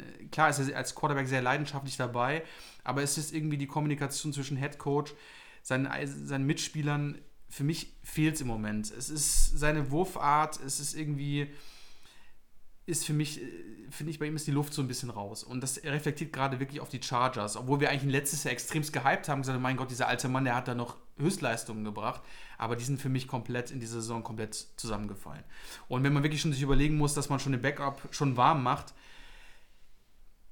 finde ich, dass bei den Chargers ähm, da einfach zu wenig ist, gerade in der, in der Division, wo wir sie eigentlich vielleicht sogar als auch als äh, Divisionssieger zum Anfang der Saison gesehen haben, ist für mich diese die Saison extrem enttäuschend, weil da eigentlich auch sehr viel Talent steckt in, dieser, in diesem Team. Verletzungsbedingt hatten wir natürlich auch viele Probleme, haben die auch viele Probleme. Aber für mich ist der entscheidende Punkt dieses Jahr Philip Rivers. Deswegen ist es für mich enttäuschend. Ja, mein Satz endet so: Der Saisonverlauf der 4-8 Chargers ist einfach nur ultra peinlich. Ja, Es ja ist, noch- ja, es ist noch einfach ultra peinlich. Und aus den Gründen, die du schon angeführt hast, aber auch äh, trotz der Verletzungen. Also ich weiß, äh, es gibt einen Holdout von Melvin Gordon, es gibt eine Verletzung vom Left Tackle Russell Okung, ähm, es gibt Verletzungen in der Secondary Dervin James, der, der jetzt dann auch irgendwie wieder noch aktiviert wird. Aber äh, man hat bei den Chargers immer dieses Gefühl gehabt in den letzten Jahren, wenn es nicht so läuft, und das haben sie ganz oft bewiesen, schon zu Zeiten, als Daniel Tomlinson dann noch gespielt hat. November, Dezember, die ersten zwei Monate der Saison waren schlecht. November, Dezember startest du einen Run, kommst in die Playoffs und dann bist du gefährlich. Letztes Jahr haben wir noch darüber geredet, ob sie die Patriots in Foxborough schlagen können. Und dann haben sie da, sind die Patriots mit ihnen da Schlitten gefahren. Ja? Und jetzt ist das äh, eine Katastrophe, trotz der Verletzungen. Es ist so viel Talent da, so viel Erfahrung auf Quarterback. Äh, da kriegst du Melvin Gordon zurück, dann kommt Russell Okung wieder. Äh, jetzt kriegst du auch die ähm, Leute in deiner Secondary wieder. Es ist einfach ultra peinlich, was die da aus ihren Möglichkeiten machen. Es tut mir wirklich weh. Ich mag die Chargers. Das ist ein Team, was eigentlich schön oder gut anzugucken ist seit Jahren. Ich glaube auch, dass der Coach nach wie vor der richtige ist. Ähm, aber das kann alles nicht wahr sein. Findest du, dass dieses Thema mit Melvin Gordon zum Anfang der Saison eine Entscheidung auch mit zu dieser ganzen Leistung beiträgt? Wir haben ja Austin Eckler als Running Back, der eigentlich einen ganz guten Job gemacht hat, der sich die Ja. Rolle. Aber ist das nicht irgendwie auch trotzdem immer noch so ein Grund? Also ich finde, Philip Rivers macht mir einfach Sorgen. Also er ist Ja. einfach. Was Es man ist sieht, es, es ist, ein, ein, es ist ein, ein, ein, ein, äh, eine Leistung, wo ich sage, das ist echt. Da ist er weit von entfernt, was man von ihm eigentlich gewohnt sind. Das finde ich zumindest. Ne? Also alle, alle Situationen, alle Entscheidungen, die er trifft. Und ich glaube trotzdem, dass da das Thema auch mit Melvin Gordon, der hat die Offseason gefehlt. Das kann natürlich alles eine Ausrede sein, aber ich finde es einfach für, die, für ein Team, das letztes Jahr so stark war, dass man dann wirklich so fällt, bis auf den letzten Platz in der eigenen Division, ist schon. Da ist wirklich einiges schiefgelaufen, muss ich sagen. Und ähm, dein, dein Wort ist eigentlich vollkommen gerechtfertigt. Das meinst du noch vielleicht noch zu. Äh, Du hast enttäuschend, Enttäuschend, ja, Ja, also- das ist ja, das trifft ja, Also- den Nagel ja auch auf den Kopf. Ne? Also peinlich kann man nicht anders sagen, weil es einfach so ein Team ist, wo wir ja gesagt haben, am Anfang so, die machen hier richtig Druck. Ja. Und das bis zum Ende. Ja, die haben, die äh, haben auch alle, alle Puzzleteile eigentlich. Ne? Dass die Verletzungen Ja. so kommen, war nicht zu erwarten. Äh, aber auch mit Verletzungen müsstest du eigentlich besser stehen als 4-8, weil da ist immer noch eine Menge Talent im Roster. Und ja, Total. Also ich, äh, Philip Rivers, ich sehe, ich mache der Offense da gar keinen. Du hast Williams, du hast Allen, du hast Hunter Henry, der kam auch wieder. Also da ha hapert es nicht in der Offensive. Und deswegen kann ich einfach nur den Schlüsselpunkt sagen, es ist Philip Rivers in der Defense. Ähm, in der Defense ist es einfach, ähm, da ist junges Talent da, da haben sie gute Spieler sich geholt. Aber es ist äh, vollkommen klar, enttäuschende Saison, Katastrophe. Ich bin Ja. gespannt, was in der Offseason passieren wird bei den Chargers. Ähm, wie sie auch ihre Quarterback-Situation, ob sie nicht auch mal auf die Suche gehen, weil ich denke, Tyrod Taylor wird es vielleicht mal irgendwie vielleicht mal machen können, aber der ist auch schon in die Jahre gekommen. Ich denke mal, vielleicht ist da ja die große, Beim 2000, Draft, die große 2004er-Klasse. Ne? Eli gebencht, Big Ben out, Philip Rivers die auf letzten dem absteigenden Ast. Nur noch Drew Brees ist ja, Jahr? der ist glaube ich noch ein bisschen Der ist sogar noch älter. Sogar noch älter. Älter. Aber genau die drei Quarterbacks sind jetzt irgendwie, Die Zeit scheint abgelaufen. die Zeit ist abgelaufen. Ja, Weil bei Big vom- Ben haben wir die Hoffnung, dass er wiederkommt. Weil sie noch diesen, diesen alten Style haben. Ja. Weißt du noch, was ich meine? Ja. Diesen alten Quarterback-Style, ähm, sehr dezent, zurückhaltend, sehr passsicher trotzdem, aber müssen halt beschützt werden, weil sie eigentlich so agil sind. Ja. Und ähm, das sieht man bei Rivers im Moment ähm, am stärksten. Ja. Ja. Machen wir weiter. Kann man auch nur bei ihm sehen, ne? Die anderen spielen ja nicht. Richtig. Einen haben wir noch. Ähm, Einmal haben wir noch. Die aktuelle Form von Titans Running Back Derrick Henry ist mit einem Wort. Phänomenal. Ich hau auch eins gleich raus. Famos ist das. Ja. Also, Äh, also Derrick Henry, Tobi. Ja. Ja, irre. Irre. Das ist einer, das haben wir ja schon gesagt, einfach, der kommt aus dem Nichts. Wir, wir haben darüber geredet, ob äh, Nick Chubb den Rushing-Title von McCaffrey noch entreißt. Genau, Jetzt da ist Chubb Cook. vorne, aber, Freunde, Derrick Henry ist auf dem Vormarsch. Genau, weil Cook Der ist, glaube ich, nur noch 50 Jahre McCaffrey und der Ja? ist noch hinten dran. Ja, Der Henry kommt. Der läuft noch. Der kommt, der wir kommt, haben, der wir haben ja kommt. letzte Woche gesagt, den Running-Style von ihm finden, feiern wir mega. Er ist ja so ein langsamer Typ und der holt jetzt von hinten langsam auf und macht dann noch richtig Druck auf die Jungs da äh, um den Rushing-Title. Also, Ja, äh, Derrick Henry, also bei den Titans ideal eingeschlagen. Ähm, Ich, ich darf, darf mal kurz Ja, die, mal die drei letzten Spiele. Ähm, 10.11. Kansas City, 188 Rushing Yards, zwei Touchdowns. 24.11. Jacksonville, 159, zwei Touchdowns. 1.12. Indianapolis, 149, ein Touchdown. Das heißt, der Kollege hat jetzt mal in den vergangenen drei Spielen 300, 430, 470, ja, so 490 Yards rausgeballert. Äh, unfassbar. unfassbar. Also, und der ist noch jung, ne? Also Derrick Henry, das darf man jetzt auch nicht vergessen. Äh, der hat in Alabama gelernt. Der ist in seinem, Gute Universität, der ist in ganz klar. seinem Crimson vierten Tides. Jahr. Richtig stark. Ja, wir sind ja alle keine großen Alabama-Fans. Nee, ne? aber aber die wissen, wie man Footballspieler Ja, ja, züchtet. sicher. sag ich ja gerne. Züchtet, Ja, sag ich immer sicher. ganz gerne. So, und das ist sein bestes Jahr. Ja?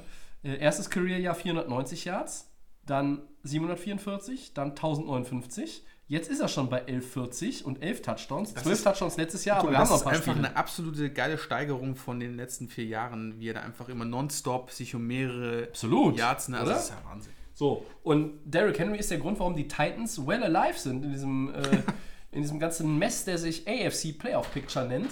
Und äh, ich bin jede Woche mittlerweile richtig angefixt, wenn die Titans spielen. Ich will wieder irgendwie so einen Monsterlauf von Henry sehen, der erstmal irgendwie total geduldig bleibt.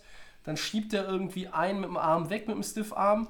Und dann hat er auch einfach so einen tiefen Sch- Körperschwerpunkt, dass er nur schwer zu stoppen ist. Ja, wenn er, wenn er losgelaufen ist, ist den, kannst du nicht mehr aufhalten. Das ist ja. un unfassbar gut, was der Mann macht. Und äh, du sagst famos, ich sage phänomenal. Ja. Und wir sind ja nun auch nicht die größten Titans-Fans hier bei Delay of Game, aber wir müssen einfach auch mal ein paar Props an die Titans schicken. Müssen wir, ja. Machen das gut. Ryan Tannehill haben wir schon mal gesagt, die Tage. Äh, vielleicht Ist- sein bestes Quarterback-Jahr. Ist sein Team, glaube ich, jetzt mittlerweile. Dass ja. Rabel Mariota rausgenommen hat für Tannehill war auf jeden Fall die richtige Entscheidung. Das war die richtige Entscheidung. Henry spielt gut. Und die Titans haben eine Chance auf die Playoffs. Haben junge Receiver, also es ist alles, im Moment sieht es gut aus. Nicht so schlecht. Ja. Aber also sie mogeln, wie ich gesagt habe, sie, sind, sie mogeln sich dies- diesmal, aber sie sind immer im Gespräch, weißt du? Es, es geht immer um Playoff-Plätze, kommen sie jetzt, schaffen sie es jetzt, also sie machen sich schon über Jahre immer... Sind sie denn dieses Jahr wirklich noch bei, schon bei allen im Gespräch oder sind einige immer noch, schlafen einige immer noch, wenn es um die Titans geht? ich glaube, da schlafen wahrscheinlich noch ein paar. Oder? Ja, ich... So mein Eindruck auf jeden Fall. Ich weiß es nicht. Also ich weiß es auch nicht, aber es ist auf jeden Fall guter Football, was gerade in Tennessee passiert. Und mit Ryan Tannehill, ja, ich bin nicht der Fan, aber es ist im Moment genau das Richtige für ihn. Es ist ein anderes Team mit Henry im, Back, äh, im, im Backup. Ground and Pound. Es ist, äh, es ist, man guckt gerne zu. Machen wir es Ja, mal so. Ja. also Derrick Henry, wirklich Respekt. ja. Gut, gut. Gut. Segment 4, Woche 14. Genau. Die 9-3 Bills gegen die 10-2 Schon Ravens. Woche 14, Tobi. Ja. Die Regular Season ist bald vorbei. ja. Deshalb machen wir auch den Podcast, weil dann haben wir auch in der Offseason immer was, worauf wir uns. Wir freuen uns immer in der Offseason auf jeden Dienstag, weil da besprechen wir nicht nur das, was passiert ist, sondern auch das, was äh, in der Zukunft passieren kann. Ja, Und also- wir sind immer da, liebe Zuschauer, äh, Zuhörer. Wir sind immer da. Ja, wir sind auch in der Offseason. Offseason sind wir mal da. Aber das können wir schon vorwegnehmen. Ja. Mega Spoiler Wir finden immer noch 2020. irgendeine kleine Information für euch. Wir haben, wir haben immer noch zwei Stunden äh, Unterhaltung ja, stimmt. für euch. Die Offseason war ich immer eine Stunde 58 oder sowas. Also Mindestens Ja. im Schnitt. Ne? Ja, äh, also die 9-3 Bills, Max, spielen gegen die 10-2 Ravens. Und meine Frage an dich. Fang erstmal mit Buffalo an, dann Mhm. müssen wir auch nochmal zu einem unserer Hörer kommen in Bezug auf die Ravens, der Okay. da mal eine, ja, so ein kleines Veto eingeschoben hat. Kommen wir gleich zu. Meine Frage an dich. Kann Buffalo nach dem starken Auftritt an Thanksgiving in Dallas Lamar Jackson und Co. stoppen? Die Ravens, die acht Spiele in Folge gewonnen haben. die Bills können natürlich die Ravens nicht stoppen. Warum nicht? Und zwar, weil die Bills sehr angreifbar sind. Ich habe sie auch live gesehen. Ähm, das Die war auch den Arsch versohlt. Die haben trotzdem ein bisschen gescored, ne? Also davon nicht vergessen, sie haben auch gegen äh, Miami Punkte zugelassen. Gegen Dallas Da keine habe ich direkt einen super statistischen Aspekt für dich rausgekramt. Gerne. Die Bills haben in dieser Saison nur dreimal 20 oder mehr Punkte zugelassen. Einmal war gegen die Eagles, da haben sie fett verloren, und die anderen beiden Spiele war gegen die Dolphins. Beide Das liegt uns Spiele. anscheinend ganz gut. Ja. Trotzdem, also, wir wissen den Flow von, von, von den Ravens. Die Bills haben eine überraschend gute Saison, keine Frage. Es läuft alles wunderbar. Aber ich glaube, also ich, ich bin davon überzeugt, es wird gegen die Ravens nicht reichen. Die werden ihren neunten Sieg in Folge, werden sie definitiv am Woche klar machen. Es muss kein großartiges Spiel sein, aber ich glaube, dass die Bills Defense ähm, erstmal klarkommen muss mit diesem jungen, agilen Lamar Jackson und was da alles noch kreucht und fleucht. Und aber natürlich auf der Gegenseite müssen die Bills auch mal in der Offense, die ja auch nicht immer so ganz super ist. Das ist schön formuliert. ja, ähm, muss man ja auch mal was gegen diese starke Baltimore Defense auch mal ausrichten können. Und deswegen bin ich davon überzeugt, dass das nicht für die Bills reichen wird, dass sie ihren, äh, dass sie ihre vierte Niederlage bekommen werden. Und äh, gehe ganz klar mit den Ravens. Aber Tobi, du bist noch nicht so sicher? Ich sehe, dass wir so von der Kräfteverteilung ehrlich gesagt nur 55, 45 zugunsten von Baltimore. Doch nur so wenig. Ich könnte Also mir vorstellen, dass es am Ende wirklich äh, so ein One-Possession-Game auch ist. Vielleicht entscheidet auch da ein Tucker Field Goal. Aber woran liegt das? Also dann denkst du, das an die Defense, also das ist dann selbst die Offense Ja, der, Buff der Buff Buffalo. Buffalo's Offense hat mir in Dallas auch äh, ganz gut, ganz gut gefallen. Josh Allen entwickelt sich. Ähm, Ich würde mir wünschen für 2020, dass er noch äh, mit Blick auf den Draftpick, den sie vermutlich haben werden, nicht, nicht so leicht, aber dass sie äh, 2020 nochmal einen richtig guten Receiver dazu bekommen. Das Ich habe jetzt in Dallas äh, einen starken Cole Beasley gesehen. Wir wissen, für die, äh, für die Deep Balls ist ein John Brown äh, da. Josh Allen ist auch ein mobiler Quarterback. Er Singletary, der Rookie, ist auch der extrem Rookie Running stark. Back ist nicht schlecht. Dann Darf hast du noch den ja. Veteran und alten äh, Mann Frank Gore im Backfield. Und die Defense spielt richtig gut. Sie haben gegen die Patriots richtig gut ausgesehen. Das war ein One-Possession-Game, was sie knapp verloren haben. Sie spielen auch nochmal gegen New England, haben wir schon mal gesagt vorhin. Also Buffalo, die sind, die werden wahrgenommen. Die werden vielleicht noch nicht so ganz wahrgenommen, wie sie es verdient hätten. Das liegt aber auch unter anderem in der AFC an Mannschaften wie den Baltimore Ravens, die natürlich so diese ganze ganz große Show äh, ab, abfackeln jede Woche. Aber Buffalo ist ein gutes Team. Die sind sehr, sehr gut gecoacht. Die haben mir in Dallas äh, imponiert und 50 Euro eingebracht. Ne? Die Wette, Glückwunsch. Die Wette habe ich ja gewonnen. ähm, und ich muss sagen, ich traue ihnen das durchaus zu. Weil ich irgendwie das Gefühl habe, irgendwann die, müssen die Ravens nochmal irgendwie einen schlechten Tag haben. Wenn sie und der wäre sogar für sie mit Blick auf die Playoffs förderlich im Nachhinein. Klingt jetzt ein bisschen äh, absurd, aber wenn, so, sie, okay. wenn sie quasi nochmal einen Dämpfer bekommen, dann würde auch nochmal irgendwie alles so geschärft. Ne? Also dieses, wir müssen aufpassen, so geht's nicht, daran müssen wir arbeiten oder, oder diese Sachen äh, dürfen wir auf keinen Fall vernachlässigen. Diese ganze Geschichte. Aber der leichte Favorit für mich, die Ravens, für dich sind sie der klare Favorit. Äh, wir müssen aber auch mal sagen, Buffalo, die Bills, das ist ein Team, deren Fanbase ja nun wirklich viel hat leiden müssen in den vergangenen Jahren. Und ich lese jetzt etwas vor, was.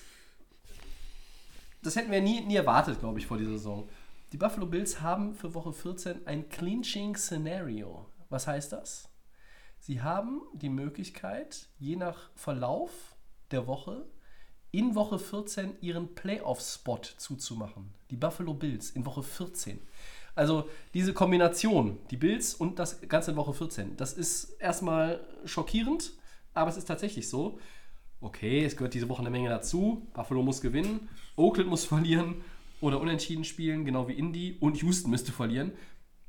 Oh Gott. Sind eine Menge, sind eine Menge Aber Sachen. ich weiß schon, was du meinst mit dem. Ja, Also ist alleine, dass es dieses Szenario gibt, das zeigt ja, die Gut. Buffalo Bills machen einen verdammt guten Job. Ja, wäre natürlich dann auch ideal, ne? Du machst deinen Seed zu, wenn es wirklich so kommen sollte. Du be- besiegst auch noch einen der Top-Kandidaten um den Titel in der AFC. Das Du ist bist schon nur mal. ein Sieg hinter den Patriots und spielst noch Ja, das habe ich jetzt auch gerade gesehen. Die Patriots sind 10-2. Machst du hier ähm, das klar mit den, mit den Ravens? Bist du äh, 10-3, wenn die Patriots verlieren? Und du spielst aber noch gegen die. Also selbst, selbst wenn Ja, beide gewinnen genau, oder beide verlieren, du kannst die Patriots trotzdem noch bekommen. Also auch das ist ja äh, ist kann ein ich, Ding. das, ich kann das als Dolphins-Fan ja gar nicht promoten, aber allein nur die Vorstellung zu sagen. bleibt nichts anderes übrig Ja, jetzt. im Moment bleibt mir, weil es sind einfach die beiden stärksten Teams in unserer Division und äh, klar wird mir das auch gefallen, wenn man mal sagt, okay, ein Team wie Buffalo ähm, kann da wirklich die Patriots und das, wir sind kurz davor, dass sie die angreifen können, weil das ist ein Spiel und bei den Patriots kann auch alles passieren, dass sie irgendwie mal einbrechen, wer weiß es nicht. Aber ja, trotzdem Ravens. Okay, ja. Aber, aber Bills ist natürlich, die Statistik hast du gesagt, es ist eigentlich alles machbar, wenn jetzt wirklich die, ähm, was war's, Houston hast du gesagt, die Raiders und die Colts, was war das mal, verlieren, dann wäre es, glaube ich, safe. ja. Geil wäre es natürlich, ja, für die Buffalo-Fans, wenn die dann am Wochenende noch den Sieg gegen die Ravens bekommen, dann ist aber für die Weihnachten schon vorverlegt. Also ich sagen, könnte ne? mir vorstellen, dass es ein ultra interessant- interessantes Spiel wird. Und es wird für Baltimore nicht deutlich leichter als das 49ers-Spiel. So, und bei Baltimore sind wir jetzt. Ja, der Fabian. Ähm, einer unserer äh, treuesten Hörer und immer aktiv auch Ja, bei vielen Dank. Twitter, da freuen wir uns immer sehr. ja, super. Der hat uns einen ganz langen Text geschickt und ich möchte ihn jetzt nicht so wie von Michael letzte Woche komplett vorlesen, sondern quasi nur mal so ein paar Fakten rausziehen. Ähm, er hat gesagt, äh, als Seahawks-Fans sind mir die äh, Ravens und die AFC eigentlich eher egal. Ähm, was da die letzten Wochen aber abgeht, das kann keiner mehr aushalten. So, und er fände es ganz cool, wenn wir die Ravens mal aus einem anderen Blickwinkel als die reinen Zahlen und den Record betrachten würden. Ähm, denn er sagt, er kauft weder dieses Team noch diesen Quarterback. Er sagt, das ist ein Running Back, der zu groß geraten ist, mit einem guten Arm für einen Running Back und einem ziemlich schlechten für einen Quarterback. oh, das ist aber eine, oh. Oh. Ja, ja, ja, ja. Und ähm, die Gegner haben so einen Respekt davor, dass er fast immer acht Mann gegen sich in der Box hat und äh, alles outside äh, One-on-One ist. Und, und da muss man auch erstmal treffen. Aber wenn er mal hinten ist und die Zeit gegen die Ravens spielt und er mal nur fünf Mann in der Box äh, gegen sich hat und die Corner Hilfe haben, schlägt er mit seinem Arm kein Team. Also dieses Ding, wo wir immer über Lamar Jackson noch reden, als Passer kauft er ihn nicht. Er sieht auch so, Fabian sieht auch ein bisschen diese Ravens zu sehr gehypt. Äh, wenn auch die Erfahrung dann vielleicht in den, in den Playoffs irgendwie eine Rolle ist. Ne? Ähm, er sagt auch, diese Quarterbacks wie er, die haben nur eine kurze Dauer, äh, was den Erfolg angeht. Cam Newton, Michael Vick, RG3, der lustigerweise jetzt ein Backup ist, Colin Kaepernick, äh, die sahen eh nicht gut aus. Ne? Wie viele Ringe haben die? Exakt null. Stimmt. So. Und da hat er gesagt, ihm würde die Meinung von Christian interessieren. Dann müssen wir dich jetzt leider enttäuschen, Fabian. Du musst jetzt mit der Meinung von Max und mir vorlieb nehmen. Also Auch wenn wir ja wissen, dass der Christian hier immer der, äh, ist ja der heimliche Star bei uns, aber Also erstmal Fabian, vielen Dank für die, Inf äh, für die Ja. Nachricht. Ähm, trotzdem muss ich da bei einigen Punkten Veto einlegen. Oh. Das, das, das Statement, was er jetzt geschrieben hat, ähm, hätte ich ihm letztes Jahr auch unterschrieben. ja. Ich habe aber gesehen, ähm, jetzt in der laufenden Saison, und dafür habe ich auch Props gegeben, ist, dass ähm, Lamar Jackson ein Werfer ist. Also es ist, man kann mir nicht erzählen, dass er jetzt nur einer ist, der nur noch läuft. Also wenn ich diesen Arm, das habe ich mit Christian auch besprochen, ähm, sind wir uns auch sehr, sehr einig. Das heißt, diesen Arm, diesen Style, das ist einer, der auch produktiv sein kann mit dem Arm. Klar muss er immer noch auf dieses Thema Laufen zurückgreifen. Warum? Weil Baltimore noch nicht in der Offensive so starke Anspielstationen hat, wo ich noch sage, es gibt noch einen Receiver, den man vielleicht noch auswechseln könnte. Aber ich finde, er könnte vielleicht damit recht haben mit der Erfahrung in den Playoffs, aber Das ist ja das Thema Erfahrung, das sage ich ja auch immer bei den 49ers. Genau, das kann man aber bei, das kann man auch bei den Texans sagen, das kann man auch bei den Chiefs sagen, weil. Das kann man ähm, bei allen sagen, das kann man bei außer, allen sagen, außer bei bei den den Packers, den Patriots. Saints und den Pa- Patriots. Patriots, weil ähm, deswegen muss ich da mal kurz reingrätschen. Und den Eagles. Und den Eagles. Aber trotzdem äh, finde ich, ähm, trotzdem ist es ein guter Football, wenn, wenn man das ganze Team be bezieht, nicht nur auf Lamar Jackson. Und ich finde, dass er sich deutlich gesteigert, ein, um ein deutliches im Gegensatz zum letzten Jahr. Mhm. Und deswegen sehe ich dieses ganze Gesamtkonzept. Klar, die Stats sehen gut aus und klar, wieder 100 Yards am Wochenende gelaufen, äh, Lamar Jackson. Aber ich finde schon eine deutliche Steigerung und was auch äh, Harbour als Coach mit seiner Erfahrung, der schon lange in der NFL ist, der auch schon im Super Bowl gewonnen hat, dass das alles Elemente sind, die gerade in Baltimore extrem gut zusammenpassen Ja. und die aber auch ohne Erfahrung, auch für einen Quarterback, der im zweiten Jahr ist, trotzdem in den Playoffs ein Statement setzen können, ähm, sehe ich bei Baltimore sehr weit oben und deswegen bin ich so ein bisschen zwiegespalten, was seine Nachricht angeht. Aber wie gesagt, vielen Dank für die Info. Ähm, das ist natürlich, äh, jeder hat seine aber wie gesagt, vor der Saison und auch letzte Saison hätte ich ihm das sofort unterschrieben, weil da war ich auch nicht der größte Fan von Lamar Jackson. Das hat sich auf jeden Fall geändert. Ich weiß ganz genau, was er meint und, und warum, er das, warum er das schreibt. Ähm, Erfolg übertüncht Probleme. Wenn du acht Siege in Folge hast, redet keiner über irgendwelche Schwächen, weil du gewinnst. Du gewinnst und gewinnst und gewinnst. Und das haben wir in den vergangenen zwei Dekaden, die wir die NFL verfolgen, immer wieder erlebt. Und es wird auch in der Zukunft so sein. Wir haben das schon vor ein paar Wochen mal gesagt, Dynastien zu begründen, das ist im Grunde eigentlich nicht mehr machbar. Das, was die Patriots gemacht haben und immer noch machen, das wird es so nicht mehr geben. Nicht in dieser Form.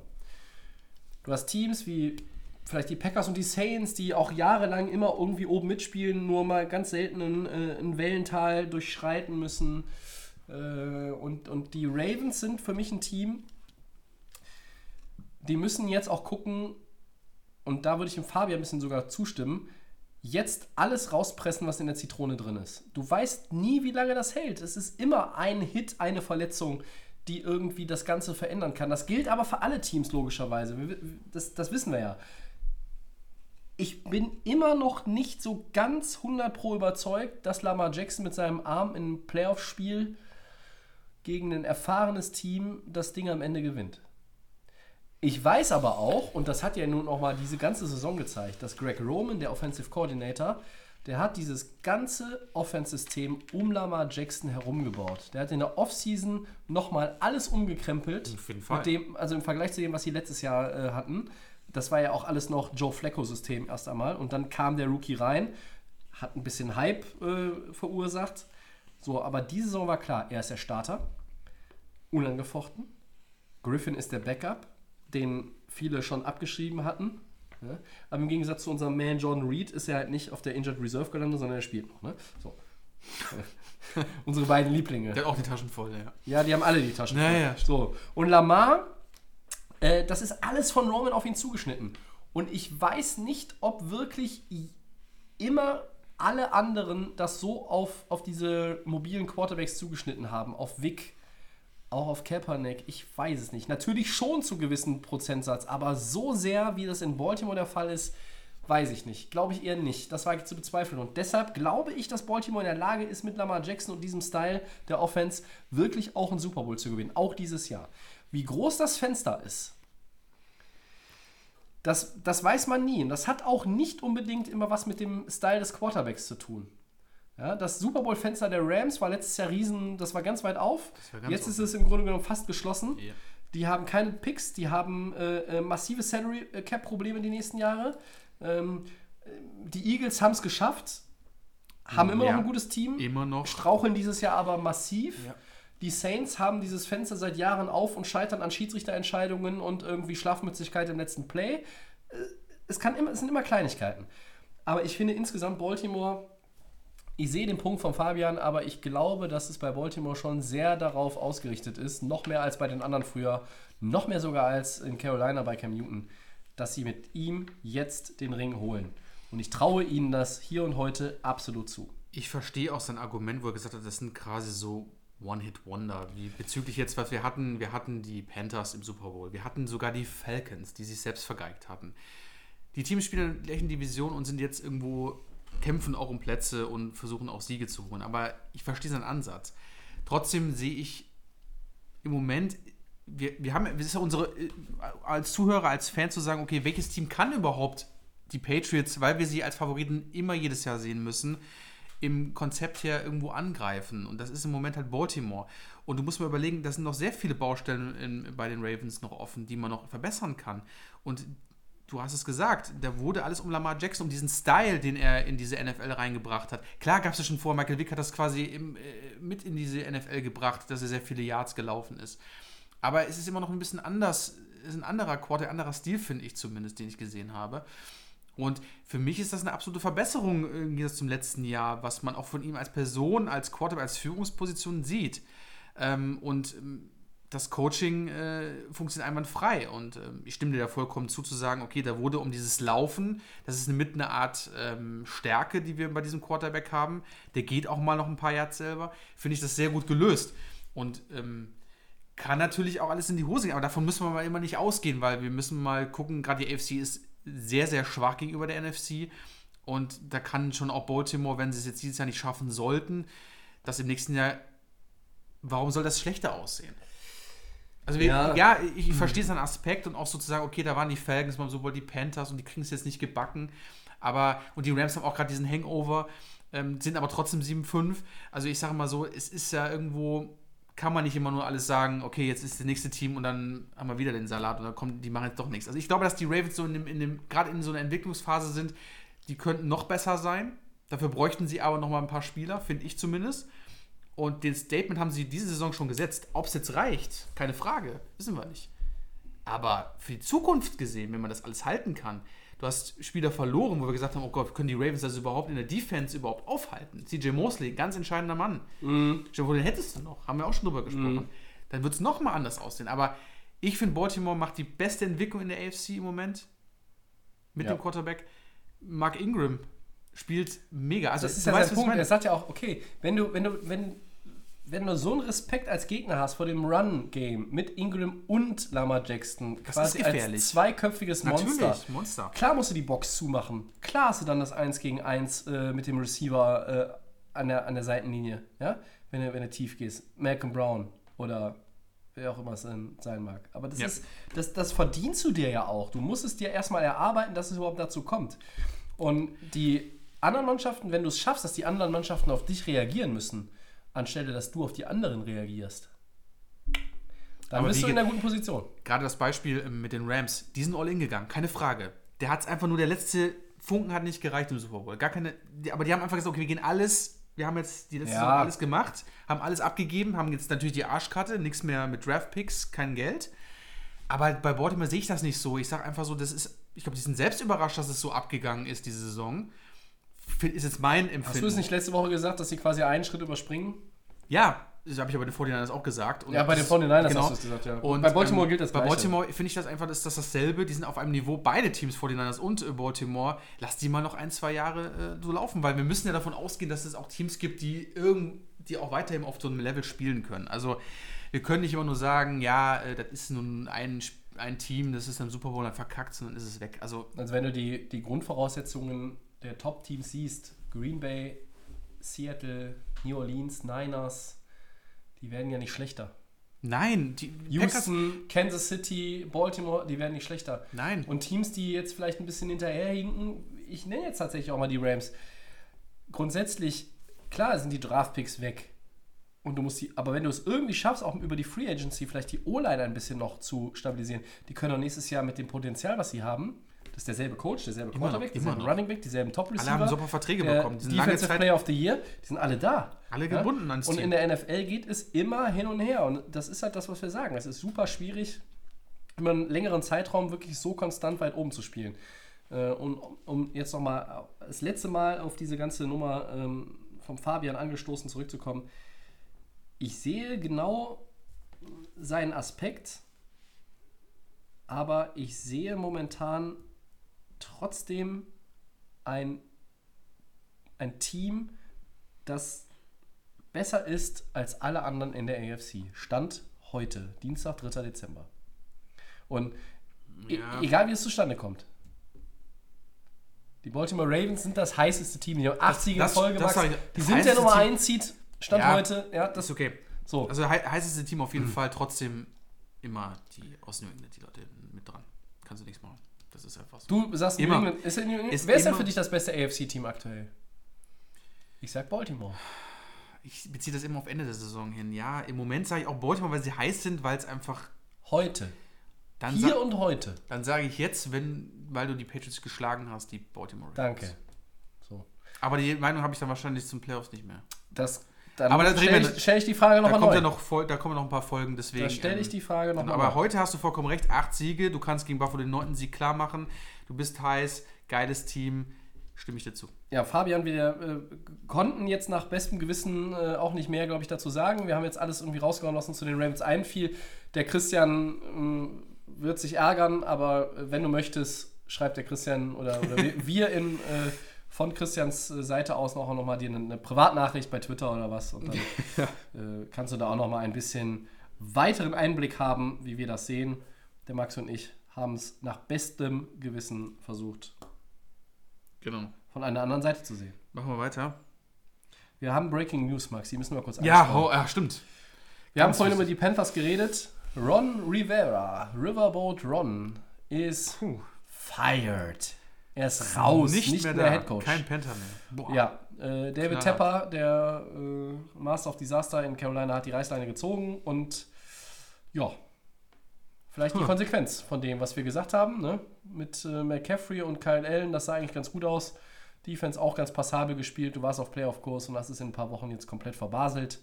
Und jetzt machen die Panthers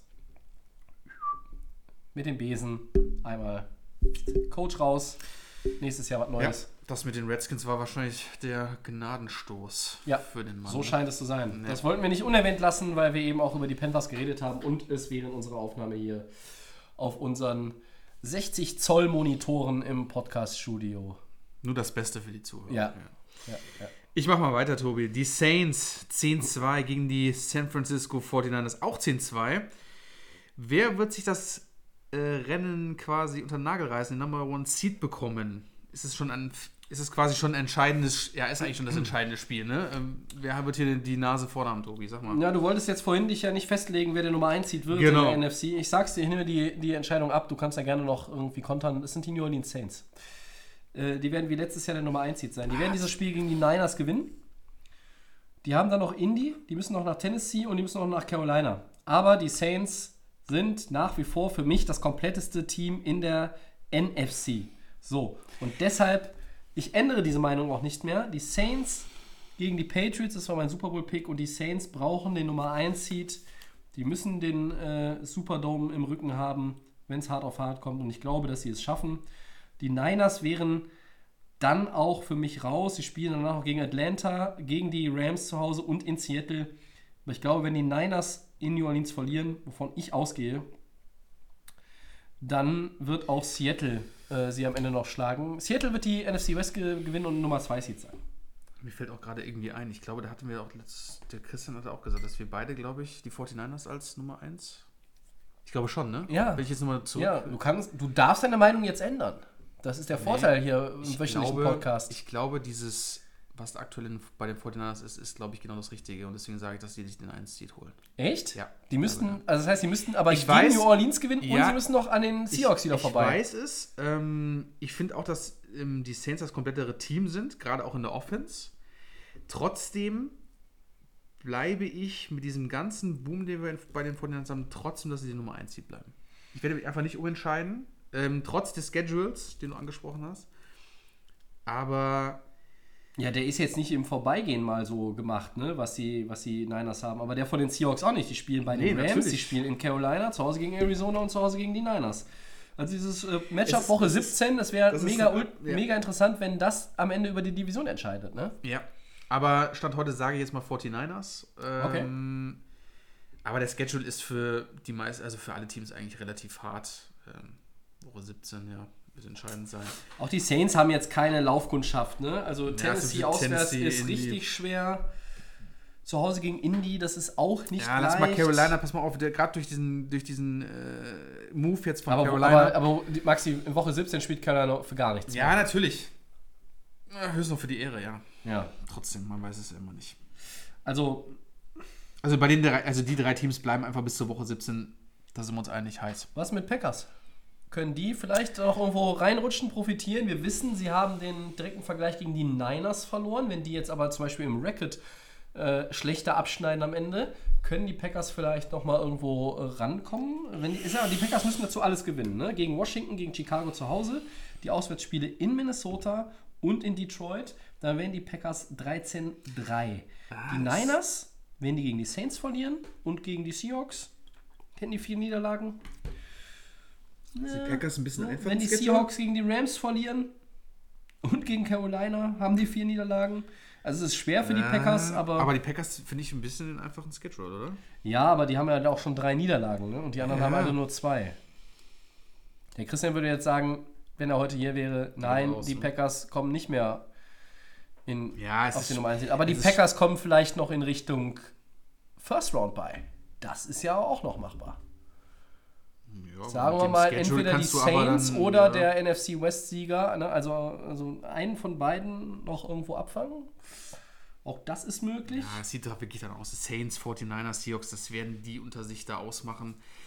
Aber du sagst tatsächlich, die Niners, die sind aktuell nur die Nummer 5, ne?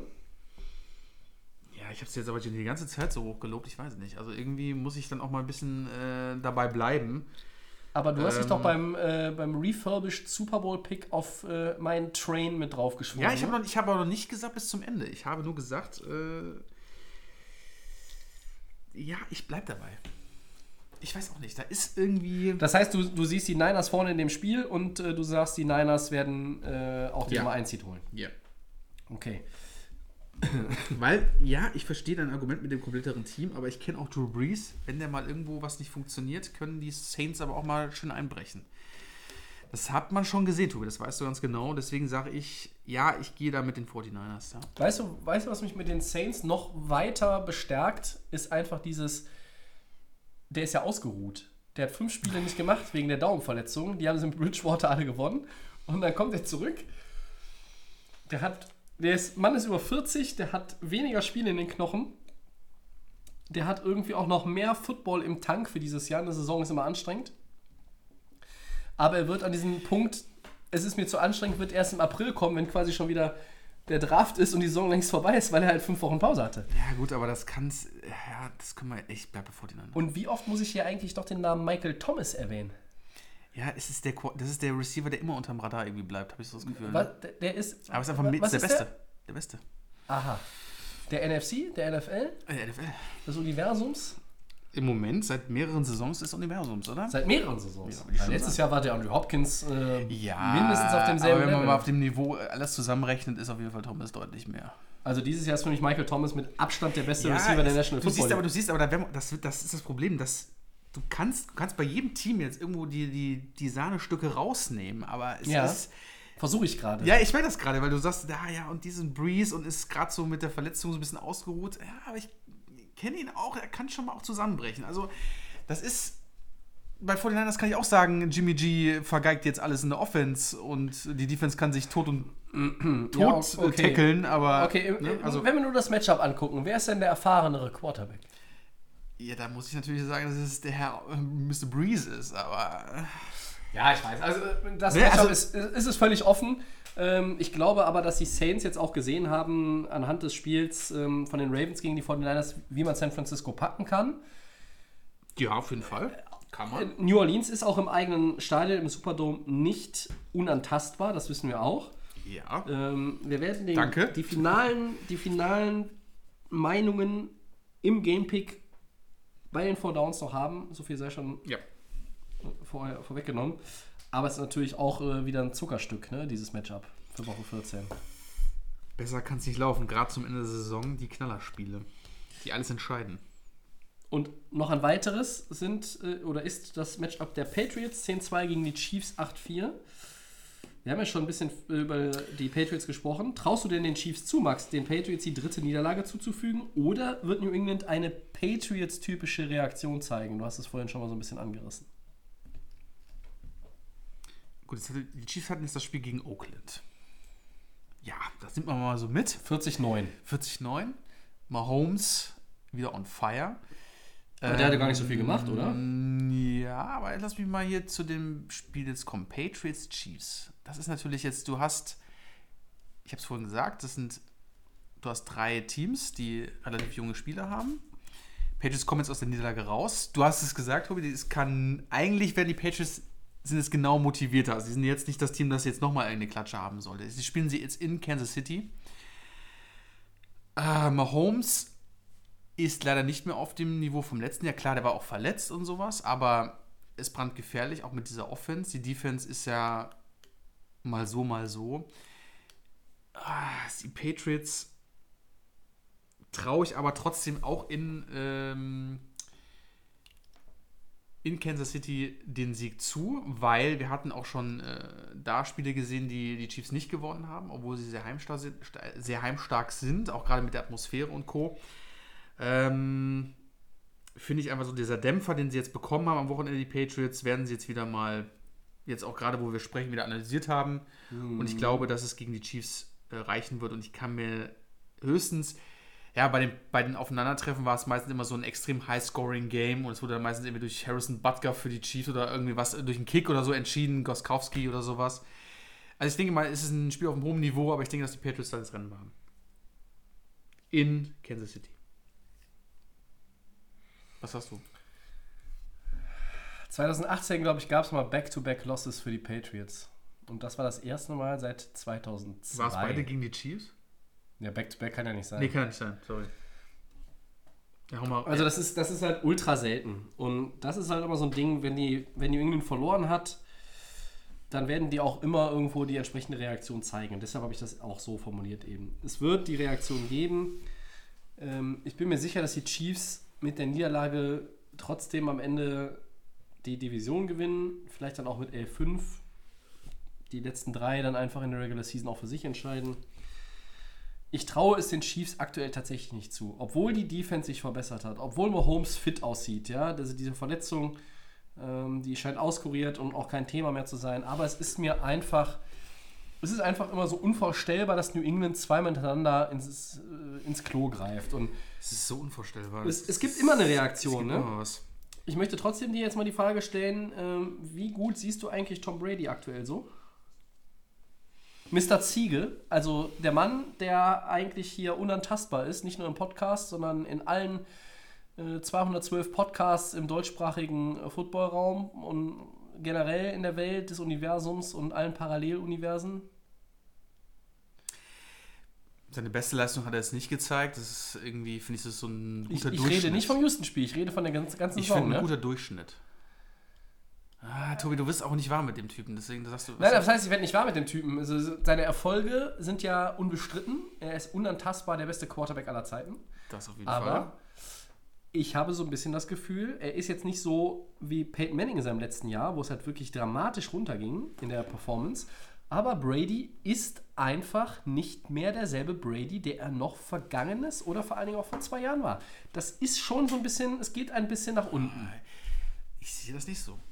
Warum nicht? Weil ich einfach nicht sehe, dass es. Ich finde, dass so die, die, das ähm, Verhältnis über die Jahre eigentlich relativ gleich geblieben ist. Es gab schon, wir haben schon tausendmal darüber gesprochen, dass das so eine Phase, wo die Pat- sah Brady nicht gut aus.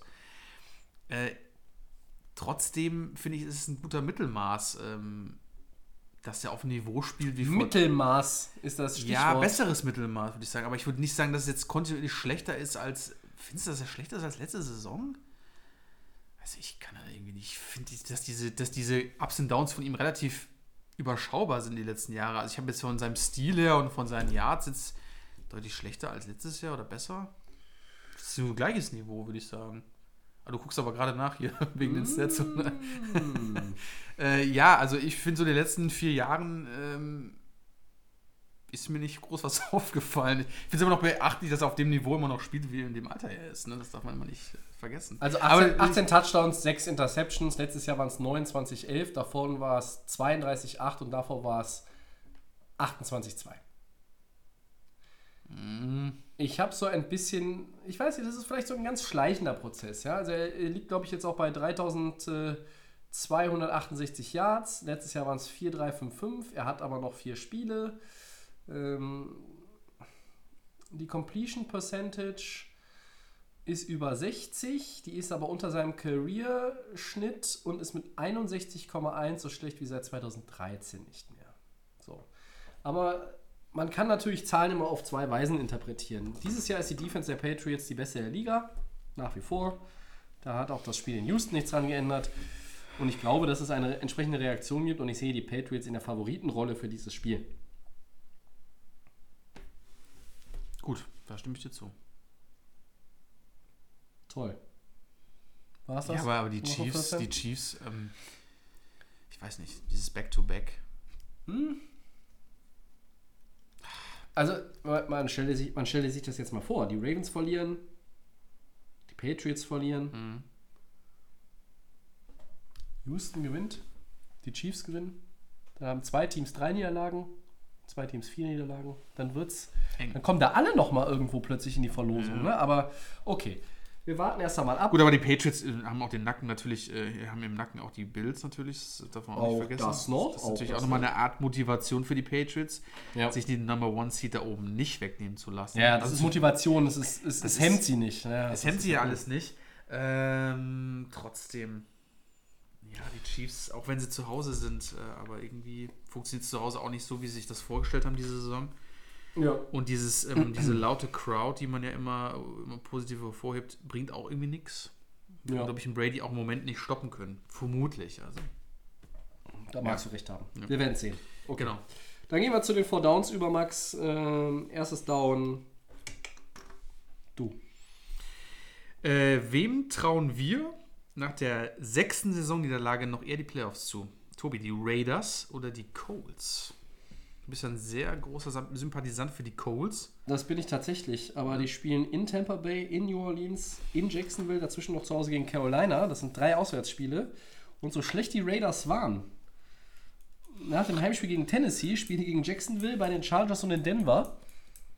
Und wenn es einer von den beiden noch irgendwie schafft, Pittsburgh, Tennessee irgendwo nochmal zu attackieren, dann sind es leider eher die Raiders, würde ich jetzt mal fast sagen, obwohl ich die Colts mag. Das sind noch, da spielen sie auch gegen Teams, die in der eigenen Division sind, die auch nichts auf die Reihe kriegen. Das sieht doch auch sehr, sehr gut aus für die Raiders, trotz diesen ganzen Troubles in der Offseason. Also, Und auch jetzt in den letzten Wochen. den letzten Performances Wochen. waren nicht gut. Die Jets verloren, dick, dick gegen die Chiefs auf die Mütze gekriegt. da die Titans auch relativ stark da sind. In der Sind Division, stabil. äh, Sind stabil. Ähm, muss man da auf jeden Fall auch sagen, dass die Raiders die Chancen hätten, ja. Ja. Gut. Zweites Down. 2019 wird es definitiv, definitiv keine Gronk-Rückkehr mehr geben. Max, bist du überrascht oder äh, war es dann doch wie erwartet? Ich glaube das alles nicht. Ich glaube diese Aussage von Gronkowski irgendwie nicht. Es geht doch nicht mehr. Äh, Kein Antrag auf Reinstatement von Gronkowski Ja, ich- bis ich- zur Deadline am vergangenen Samstag um 22 Uhr ich mitteleuropäischer aber irgendwie Zeit. ist das alles so, keine Ahnung. Der Gronk hat das ja, glaube ich, auch in einem war im Interview gesessen. er kann dieses Jahr nicht mehr zurück. Ja, ich weiß, also er hat ja, wie gesagt, er hat es ja offiziell gesagt. Trotzdem, dieses ganze Gronkowski-Thema, ich glaube alles irgendwie nicht, keine Ahnung. Also er kann offiziell nicht zurück, das weiß ich. Aber potenziell nächste Saison. Wir reden jetzt nur über Ja, die Saison. also Überrascht er- es dich, dass, dass er gesagt, nicht gesagt hat, hey, ich helfe euch in der entscheidenden Saisonphase, ich habe Bock, Ja, einen Ring zu gewinnen. mich überrascht Und die. Patriots, wo man sa- sagt, in der Offense funktioniert vielleicht vieles nicht ganz so gut.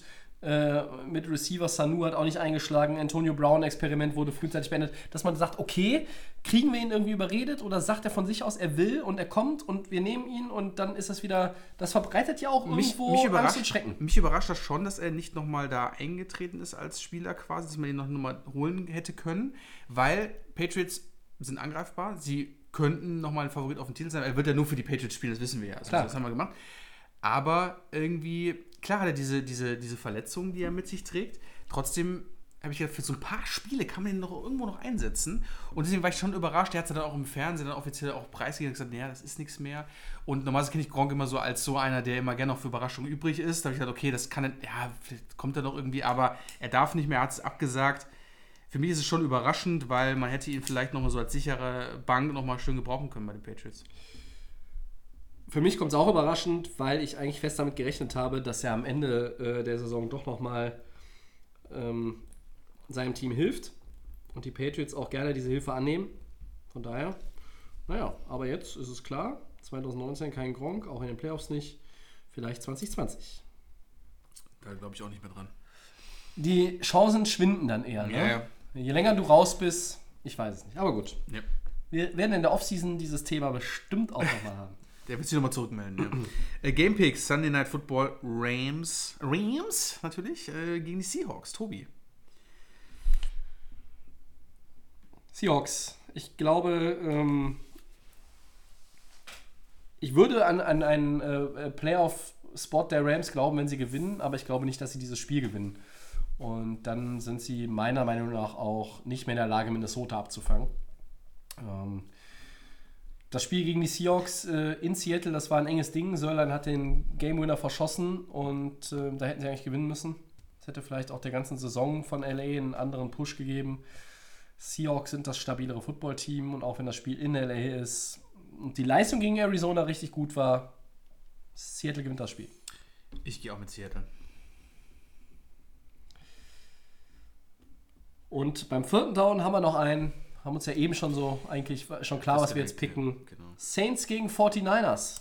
Ich gehe mit den 49ers, die in New Orleans gewinnen werden. Ich gehe mit den Saints, die haben den Heimvorteil. Die sind für mich das stabilere und komplettere Footballteam.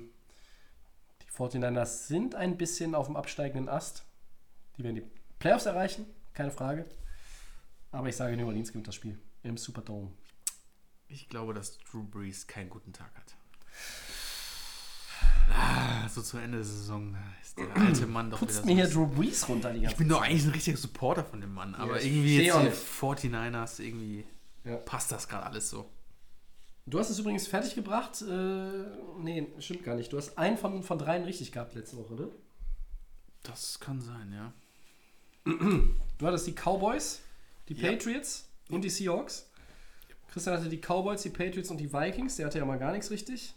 Und ich hatte die Bills und äh, habe mich mal ein bisschen hier in unserer Game-Pick-Tabelle verbessert. Ja, bei mir sieht es nicht so gut aus. Ja, aber ne? ruhmreich ist das alles nicht, deshalb lesen wir Nee. die Zahlen nicht nochmal vor. Gut. Äh, der Blick auf die Uhr. Wir sind durch, oder? Wir sind durch. Ja.